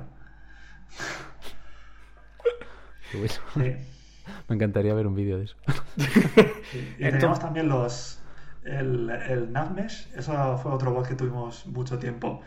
Eh, donde teníamos la generación de Navmesh, ¿no? lo que utilizan los, eh, la inteligencia artificial para navegar, pues no, estaba, no se ajustaba donde estaba el mapa. Y por alguna razón estaba como a 100 metros por encima donde tú estabas, pero solo para los vehículos. Entonces, cuando tú ibas andando por el pueblo, veías la sombra de las carretas, ¿sabes? Alrededor tuya. Y cuando mirabas arriba, había un mogollón de carretas que iban andando alrededor. Qué bueno. E, eso, esos bugs, tío, me molan un montón. Yo, de hecho, suelo guardar unos cuantos que me, que me han gustado especialmente de, de, bugs divertidos y me los guardo en una carpetita aparte eh, para luego presentarlo incluso internamente en el estudio para, para que la gente se eche una risa un rato. en Rockstar teníamos un tag eh, eh, para los bugs que teníamos que era como un eh, el fan contest, ¿no? El, bug que era como una competición de, bugs divertidos. Ah, bueno. yo, te, encontrabas algunos que eran graciosos. Yo metí uno, tenía dos que eran graciosos. Uno que era, teníamos un problema cuando te tirabas en GTA V al agua, te tirabas de cabeza, ¿no? Sí. Eh, detectabas que había agua, pero por alguna razón el poli de, las... Si tenías una barca, no lo pillaba. Entonces, si querías saltar a la barca, te tirabas de cabeza. Eh, estaba gracioso. Y otro que tenía que era gracioso era... En, el GTA V también eh, teníamos un problema con Euphoria, que para el que no lo sepa es el, el, sistema que utilizamos para, para los ragdolls, ¿no? Para cuando, te, cuando el el muñeco se queda como si fuese como si no tuviese vida, ¿no? Como si, solamente su cuerpo se cayese por físicas. Pues teníamos un sistema que de forma procedural eh, intentaba animarte para que, sea algo lógico, ¿no? Como poner las manos delante de la cabeza para que no te des un talegón. Mm. O intentar mantener el equilibrio incluso si, si, te, estás cayendo de lado. Y tenía un, un bug que era muy gracioso porque eh, si ibas con la moto de agua y saltabas de la moto de agua cuando ibas rápido, justo en la orilla, para cuando saltabas de la moto, eh, ya justo eh, habías llegado a la arena y te habías frenado. Pero cuando, cuando lo activabas, era justo cuando ibas rápido, ¿no? Entonces saltabas de la moto y activaba un behavior de. Un, un, modo de operación de Natural Motion que básicamente lo que hacía era activaba el equilibrio, pero no intentaba mantenerte el equilibrio, ¿no? Y era, era graciosísimo porque te, te saltabas de la moto y entonces eh, parecía que estabas borracho porque caías de pie y estaba intentando mantenerse en equilibrio, pero no, no quería mantenerte de pie, sino que era simplemente para, para el ragdoll, ¿no? Y entonces era como ibas como borracho, ¿no? Y te caías ahí y te pegabas un talibón. Qué bueno. Sí, señor, muy divertidas. Vale, eh, eh, vamos a continuar comentando alguna noticia brevemente. Yo tengo una aquí apuntada que salió hace aproximadamente una semana, mediados de abril, poco mediados finales de abril en la que decían que CD Projekt Red ha recibido como aproximadamente 30.000 peticiones de devolución del Cyberpunk 2077, que bueno, ya, ya ha salido el nombre por ahí antes en, la conversación. Y te quería preguntar, Fran, eh, ¿tú por qué piensas, tú que has estado así en proyectos de gran envergadura, por qué piensas que ha pasado esto? O sea, esta catástrofe, digamos, en las consolas básicas. O sea, ¿qué crees que puede haber ido mal ¿O cómo, qué, explicación le encuentras tú? Eh, habiendo estado en un proyecto muy parecido, eh, porque de alguna manera son juegos muy parecidos, ¿no? El Red GTA. Eso también para la gente, ¿no? Que lo vea, que a lo mejor ven algún bug, ¿no? Ay, se han, pasado esto. No. O sea, todos los bugs que veáis, absolutamente todos, eh, registrado. Los developers, la gente que trabaja en ellos los conocen, ¿sabes? Lo sabes. Y estoy seguro, sobre todo, que sería una frustración para la gente que estuviese dentro porque tú ves claramente que no se llega y cómo va a salir eso. Y para mí es clarísimamente eh, la gente que estaba arriba lo sabía. Es, o sea, es imposible no saberlo. O sea, ¿vosotros creéis que hay algún estudio que saque un juego AAA que tienen que pasar por una submission, ¿no? Para tener que mandarlo a Sony. Que no paren a comprobar cómo funciona el juego en una máquina. Es que no hay quien No cabe en la cabeza de nadie. Entonces yo creo que eran conscientes de lo que iban a sacar y que no sé qué tipo de no sé qué tipo de, de trato tendrían con los inversores o qué movida tendrían, pero imagino que a lo mejor tendrían una fecha de salir y habrían prometido el oro del moro y seguramente pues habrían dicho, bueno, pues nos vamos a centrar en, que esto salga de aquella manera, por lo menos que salga aquí y ya lo arreglaremos, ¿no? Ya iremos haciendo fixes según sale. Y, pues, bueno, pues pasó lo que tenía que pasar. Yo además lo, siento mucho, además por los pobres desarrolladores, que después de comerse un crunch, que yo no sé cómo de largo ha sido, pero evidentemente se han comido un crunch, eh, lo que tú dices, al final el, proyecto es, tu, es, tu, niño pequeño también y, y, de repente te encuentras que lo sacan, que sabes que está mal, que, necesita tiempo y tal, que encima te, te curten a hostias en internet de, crítica y tal y, tú dices, si es que no es culpa mía. Si es que yo sé que hay que arreglarlo, yo también estoy. Yo también quiero que esto me den más tiempo para arreglarlo y se saque en condiciones, porque también tengo mi orgullo y tengo eh, tengo mi implicación personal con el proyecto y, yo lo lamento mucho por, toda la gente que ha trabajado dentro del juego que por unas decisiones tomadas arriba repercuten al final, donde más han repercutido ha sido sobre, sobre esta gente, tío. Y a mí me pone mala hostia, sinceramente. Pero es que eso, eso es también... Eso, tiene, eso desafortunadamente no sé si va a cambiar o no, porque eso es una cuestión de educación.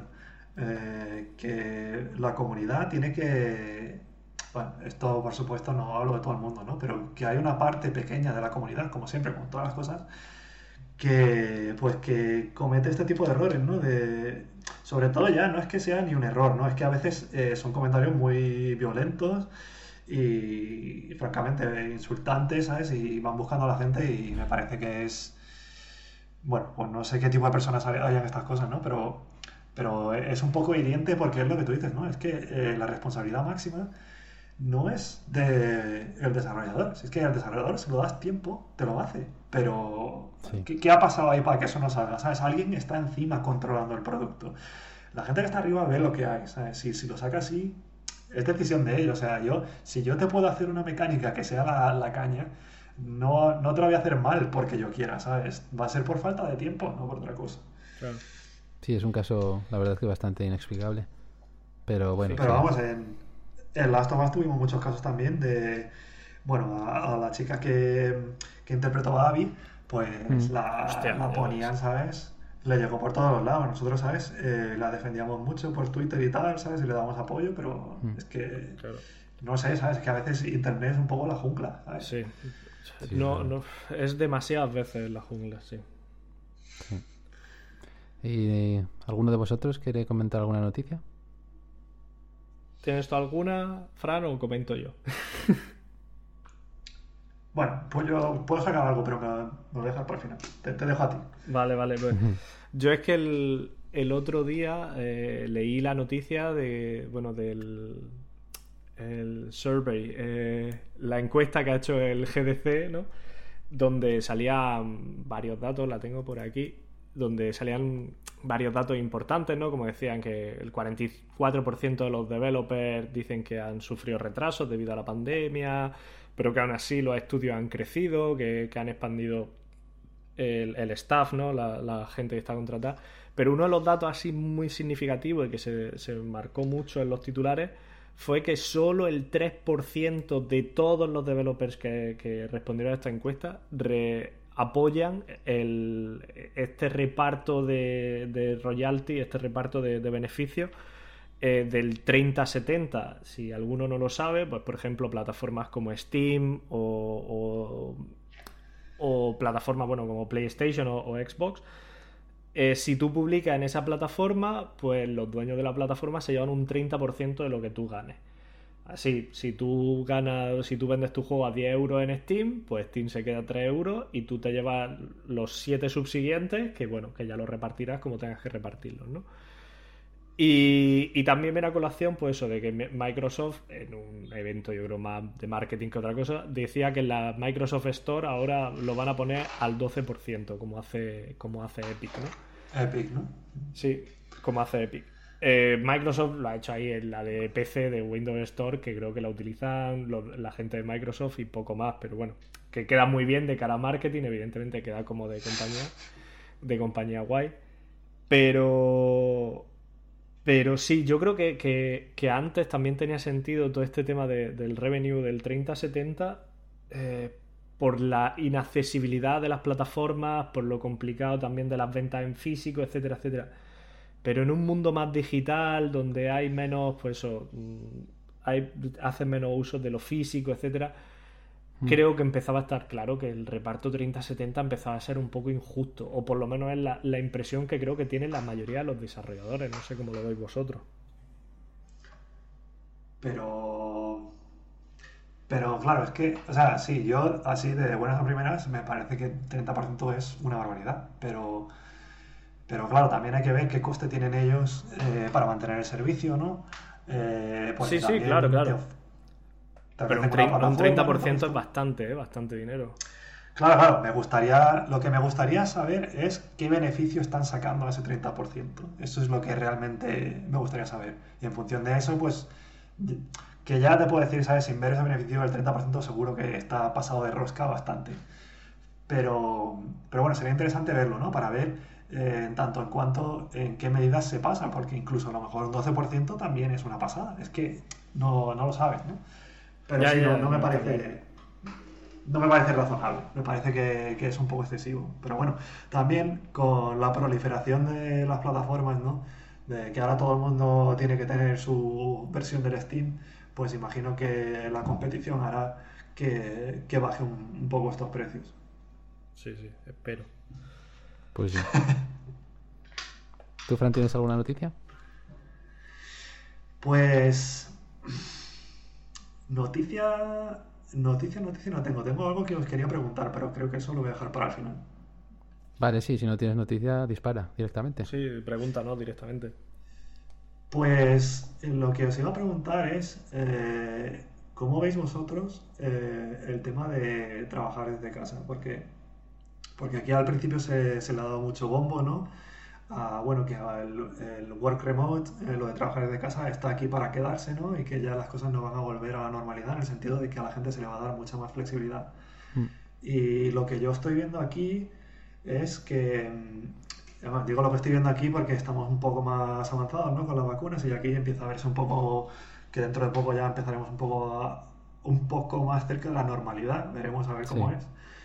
Pero lo que empiezo a ver es que hay algunos sitios que sí han cambiado a, trabajar de forma completamente permanente, otros que te dejan de forma híbrida, pero estoy viendo un montón de sitios que, que, al principio, sí, sí, vamos a trabajar de forma híbrida, vamos a ver si lo podemos dejar de forma permanente y se están totalmente retractando, pero bien rápido. A querer que todo el mundo vaya a, a la oficina y ya está. Y me gustaría ver cómo veis vosotros que no dejen hacerlo y también qué os parece o sea, ¿cómo vais a trabajar en el mundo de los videojuegos de forma remota, ¿no? yo, tengo mis opiniones que luego si queréis os cuento, mm. pero a ver qué pensáis vosotros. Eh, yo personalmente, eh, ya lo hemos comentado en algún otro episodio, mm, desde el principio estoy muy positivamente sorprendido del poco impacto que ha tenido en la productividad, o al menos esa es mi percepción. Porque recuerdo que al principio cuando nos dijeron, eh, bueno, pues a partir del lunes todos tenemos que trabajar desde casa. Y nosotros, bueno, pues como supongo que el resto de las empresas, eh, nosotros siempre hemos trabajado todos juntos en la oficina y demás. Entonces, claro, era un cambio radical. algún día puntualmente, pues sí que decías, hoy, eh, hoy trabajo desde casa porque va a venir un técnico, cualquier cosa, ¿no? Lo típico. Pero en general todos trabajamos en la oficina, entonces, claro, era un cambio muy grande, porque era todos a la vez de repente. Entonces yo dije, uff, esto va a ser muy complicado. Y sin embargo, pues eh, a los pocos días lo pensabas y decías, bueno, pues la verdad es que está tirando todo para adelante y es fue muy positivamente, o sea, muy sorprendente positivamente para mí. Y todavía a día de hoy lo sigue siendo. O sea, veo que, o sea, no tengo la sensación de que trabajando en la oficina hubiese ido peor el, proyecto de cómo está yendo. Eh, dicho esto, yo personalmente prefiero trabajar con la gente codo con codo. Me resulta de alguna manera más agradable y algunas cosas como por ejemplo eh, pues llamar a alguien y enseñarle algo en la pantalla directamente o mira prueba esto tal este tipo de cosas no lo puedes hacer o no tan fácilmente ya tenemos las videollamadas eh, sobre todo algunas, algunos mecanismos con los que puedes incluso dibujar en la pantalla para explicar las cosas y demás, pero bueno, al, final no es lo mismo. Por otra parte, sí que es verdad que eso que comentas de que eh, las empresas están planteando eh, ofrecer más flexibilidad de manera permanente, sí que es verdad que yo también lo he oído y que además tengo la sensación de que muchos compañeros no lo ven de la manera en que lo veo yo, sino que están muy cómodos trabajando desde casa y que les gusta más esa modalidad que la otra. Y también es verdad que eso te permite, pues por ejemplo, vivir en un sitio distinto al que trabajas, que eso la verdad es que es una ventaja muy grande.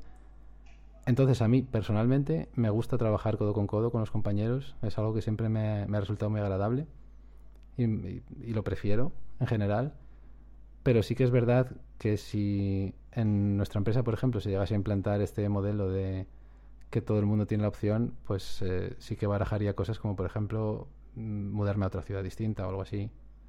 Que hasta ahora, pues claro, es una, es una posibilidad que, que no te planteabas, ¿no? Decías, si, si quiero trabajar en esta empresa, pues tengo que vivir allí.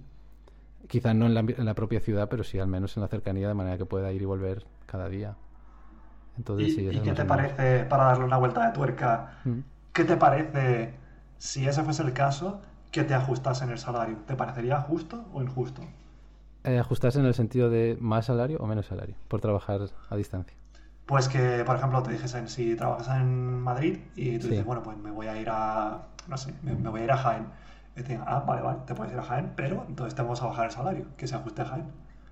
Eh, entonces probablemente no me iría a Jaén. Tendría que hacer números.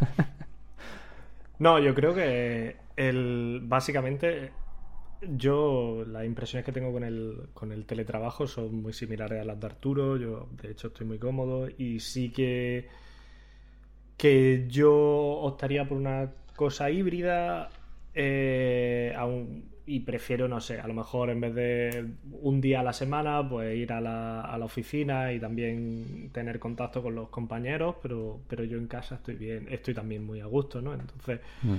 pero incluso, no sé, plantearme mm, trabajar desde España, imagínate que yo qué sé, mm, vivo en Málaga y desde ahí cojo vuelo, yo qué sé, cada tres semanas cojo un vuelo a Frankfurt y, estoy dos o tres días en la oficina con la gente. Yo lo vería positivo, o sea, yo lo, vería bien y para mí sería un, sistema que funcionaría muy bien. Porque para nosotros al menos la impresión que tenemos es que no ha bajado la productividad, creo que, que los jefes, el management están muy contentos con cómo se ha gestionado todo y con el tema de que te bajaran el sueldo, eh, hombre, lo vería feo. Lo vería feo porque. Mm, de hecho, yo te sigo haciendo el mismo trabajo y, y, si me cambia el salario porque vivo en otro, en otro sitio, en otro país, o sea, ¿qué pasa? Si vivo en Bulgaria me va a bajar todavía más el salario. Yo sigo haciendo el mismo trabajo para ti y tus ventas son, son globales. Entonces, creo que, ahí, si me bajan el salario, entonces digo, pues bueno, pues entonces a lo mejor no me interesa estar contigo. Porque, claro, evidentemente tú utilizas también el salario para, atraer talento, pero evidentemente tu salario, eh, el salario que tú estás ofreciendo para estar en tu oficina en tu país, lo puedes ofrecer también porque tú estás en ese país. No sé si me explico, es decir, eh, si tú estás en Alemania, muchas veces facturas mucho más y tienes una cierta ayuda de, la industria, etcétera, que son mayores que las de España. Igual que si te vas a Suecia y la ayuda a empresas y para, em, eh, para emprender y para, y para gente que está empezando en el desarrollo también son mayores. Entonces, si tú de repente, porque yo vivo en Bulgaria, me, me, pagas como en Bulgaria, pues a lo mejor no me interesa trabajar para ti, sinceramente. ¿Qué pasa? Lo que tú es verdad que sí que es cierto que he escuchado que que grandes empresas se están retractando y conozco ya casos de, algunas que han dicho, sí, sí, por ahora en remoto, pero en cuanto termine esto te vienes para acá. Pues bueno, entiendo que los grandes mazacotes de estudios grandes pues quieren tirar por ahí, pues en todas cosas porque a lo mejor el edificio, el estudio les pertenece y lo quieren rentabilizar y no tiene sentido tenerlo ahí muerto de asco o yo qué sé. Pero claro, eso puede hacer que, se arriesgan a que parte del talento decida tirar por estudios más pequeños o más aventureros que decidan que decidan tirar por la opción de darte más libertad. Ahí cada uno tiene que jugar, pero sí conozco, vamos, conozco ejemplos de, estudios que están diciendo eh, no, en cuanto termine esto de la pandemia te vienes para acá. Sí, yo creo que el tema de la reducción salarial también, eh, una pregunta sería qué repercusión tiene para la empresa que tú vivas en otro país, porque me imagino que también entrarán en juego eh, temas de impuestos y demás que probablemente sea distinto.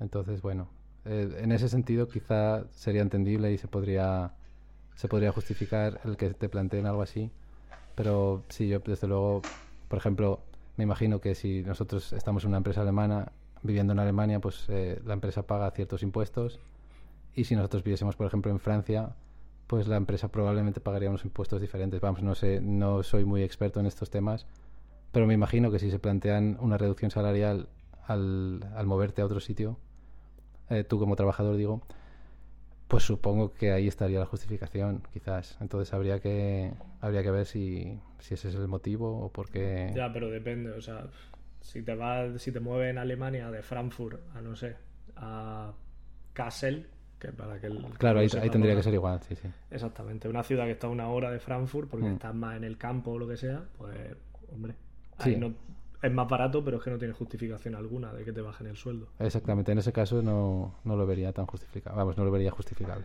Mm. Pues. me habéis dicho justo todo lo que quería que me dijeseis. Nos has trucado. Porque. porque ahora os voy a dar la contra la contrarréplica. No, no, porque es, un poco el argumento que yo siempre le pongo a mucha gente, ¿no? Y me gusta proponer esta pregunta porque veo que está diciendo justo todo lo que yo suelo decir. Que, bueno, ¿no? Eh, eh, eh, lo que te pagan. Bueno, para empezar, ¿no? Con esa tesitura, lo que te pagan. Entonces, por ejemplo, si CD Projekt, que está en Polonia, que por cierto paga realmente bajo, paga realmente bajo, ¿por qué? Porque vives en Polonia. Y yo he tenido amigos cuando trabajaban en Rockstar que, le, que eran muy seniors y les ofrecían unos salarios que estaban muy por debajo de lo que ellos ganaban, ¿no?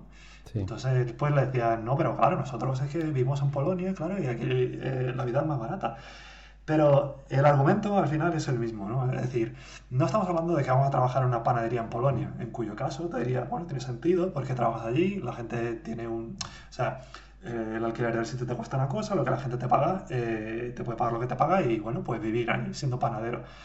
Pero cuando vendes algo de forma internacional, el rédito que tú le sacas, lo que ganas, es igual aquí que la conchinchina. Los impuestos pueden ser distintos, pero es exactamente igual.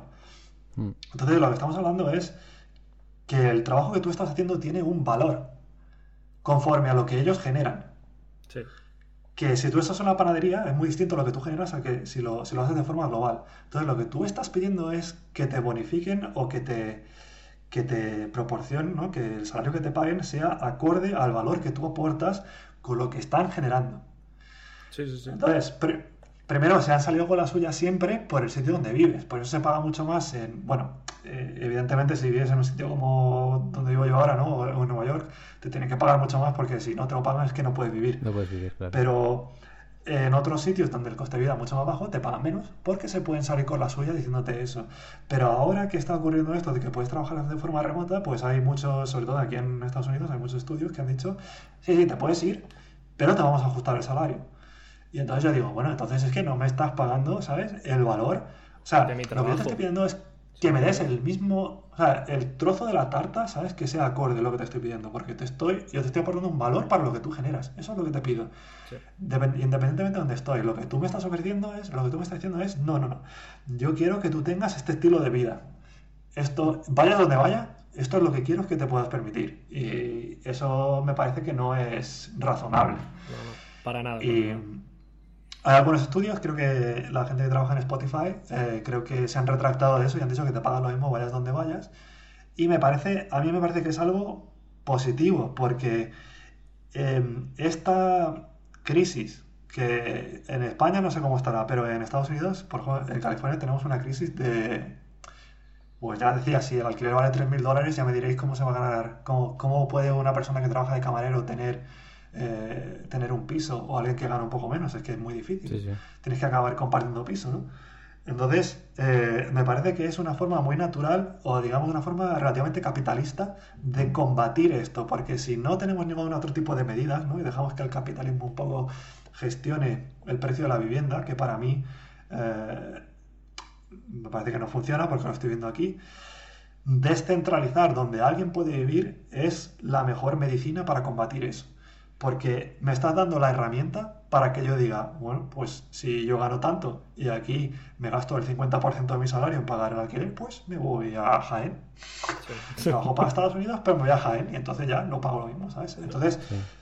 Y sirve también para desmasificar ciudades, así de simple. Exacto, Exacto, entonces si el nivel de vida empieza a subir en algún sitio, subirán los precios, pero a medida que suban más de la cuenta, pues la gente se empezará a ir a otro sitio y es una forma de alguna manera de eh, digamos, equilibrar el nivel de vida en distintos sitios, que me parece que es sencilla y además mantener el precio de la vivienda bajo. Entonces, desde ese punto de vista, pues me parece muy interesante. Y, luego, bajo el punto de vista de mm, si se puede trabajar de forma remota en un estudio de videojuegos, creo que es un poco más espinosa, porque para mí, yo coincido con Arturo que a mí me, me, gusta trabajar codo a codo con la gente porque hay cosas que son mucho más sencillas, pero para mí creo que el modelo ideal sería el remoto que algunos días fueres a la oficina y otros días no. Eso me gustaría. Lo que pasa es que el problema que eso tiene es que implica que yo tengo que vivir eh, lo que estamos diciendo, ¿no? Que la masificación todavía se daría. Porque tendría que vivir en el sitio donde está el estudio y entonces tendería a que hubiera ciudades como hay aquí, como Los Ángeles, que tienen mucho talento, ¿no? Y entonces te tienes que quedar ahí y el precio sube por las nubes. Entonces, estoy en una tesitura que es un poco extraña porque hay cosas que son muy difíciles de hacer. Por ejemplo, trabajar con animadores y diseñadores, eh, o sea, que tú vayas a la mesa de un animador y puedas físicamente ver lo que estáis haciendo y cómo queréis que esa animación funcione, y luego que venga un diseñador, que os sentéis los tres, que paséis el mando de uno a otro y que podáis ver lo que está pasando en el juego y por qué y cómo lo sentís y compartáis ideas, eso es muy difícil de reproducir de forma remota. Pero no todo, ¿no? Hay muchas cosas en remoto que, que realmente funcionan bien. Ese, esa es para mí la única cosa que me resulta muy difícil en remoto. Pero si en la balanza tuviese que poner puedes vivir donde tú quieras. Aunque para mí, ya digo que me gustaría tener el modelo híbrido, si pudiese vivir donde quisiera, cogería remoto. Porque yo, como decís vosotros, a lo mejor para mí en Estados Unidos no funcionaría porque el cambio horario es muy alto, pero si pudiese, pues trabajaría para un sitio donde hago cosas que me gustan, me pagan bien y puedo estar en casa, con mis amigos y con mi familia, ¿sabes? Que se, echa bastante menos. Mi, mi, mi, utopía de trabajar desde casa y bajarme al bar de tapas de abajo de, de mi casa. bueno, utopía que dependiendo de cómo vayan las cosas, a lo mejor ya no está en utopía, ¿no? Sí. Sí, depende de cómo lo gestiones, lo mismo no es tan utopía, sí. Bueno, lo que tú estabas diciendo, Lito, es esto de cogerte un vuelo, ¿sabes? Y, volver, eso a mí me parece que es... A mí me encantaría, ¿sabes? Podría estar en casa, pero luego podrías hacer esas cosas, ¿sabes? Me parecería extraordinario. Sí, sí, sí. Incluso te podría decir que con el dinero que probablemente se ahorraría la compañía, Incluso podrían pagar eh, eh, los billetes a la gente que fuese y tener eh, el estudio en un sitio más barato, porque como no tendría esa capacidad total, que la gente no estaría siempre allí, podrían sacarle esa rentabilidad que le sacan al pagar menos, se la podrían permitir en tener, o sea, digamos, bonificarte de esa forma, ¿no? Sí, Pues sí, el tiempo pues dirá dónde acabamos. Hemos, resuelto el, el, game dev en, en cinco minutos. Pues sí. Bueno, pues yo creo que nada más, pero antes de despedirnos, yo quería, igual que, he felicitado a, Fran al comenzar el programa por su ascenso, quería felicitar a Arturo, esto Arturo no se lo veía venir, porque a Arturo le han aceptado una charla en la GDC. Oh, muchas gracias, hombre. Gracias, Nada, sí, pues mira, aprovecho para darte a ti las gracias, Litos, porque entre otras cosas tú me animaste a, a presentar la, charla como candidata y mira, ha salido bien, así que... Ah, pero porque yo no tengo vergüenza alguna. pues mira, estas cosas son las que, para la gente que escuche, si tenéis también cosas como GDC, estas son cosas que vienen muy bien para el visado. Mm. Pues mira, nada, muchas gracias, Litos. De nada, hombre.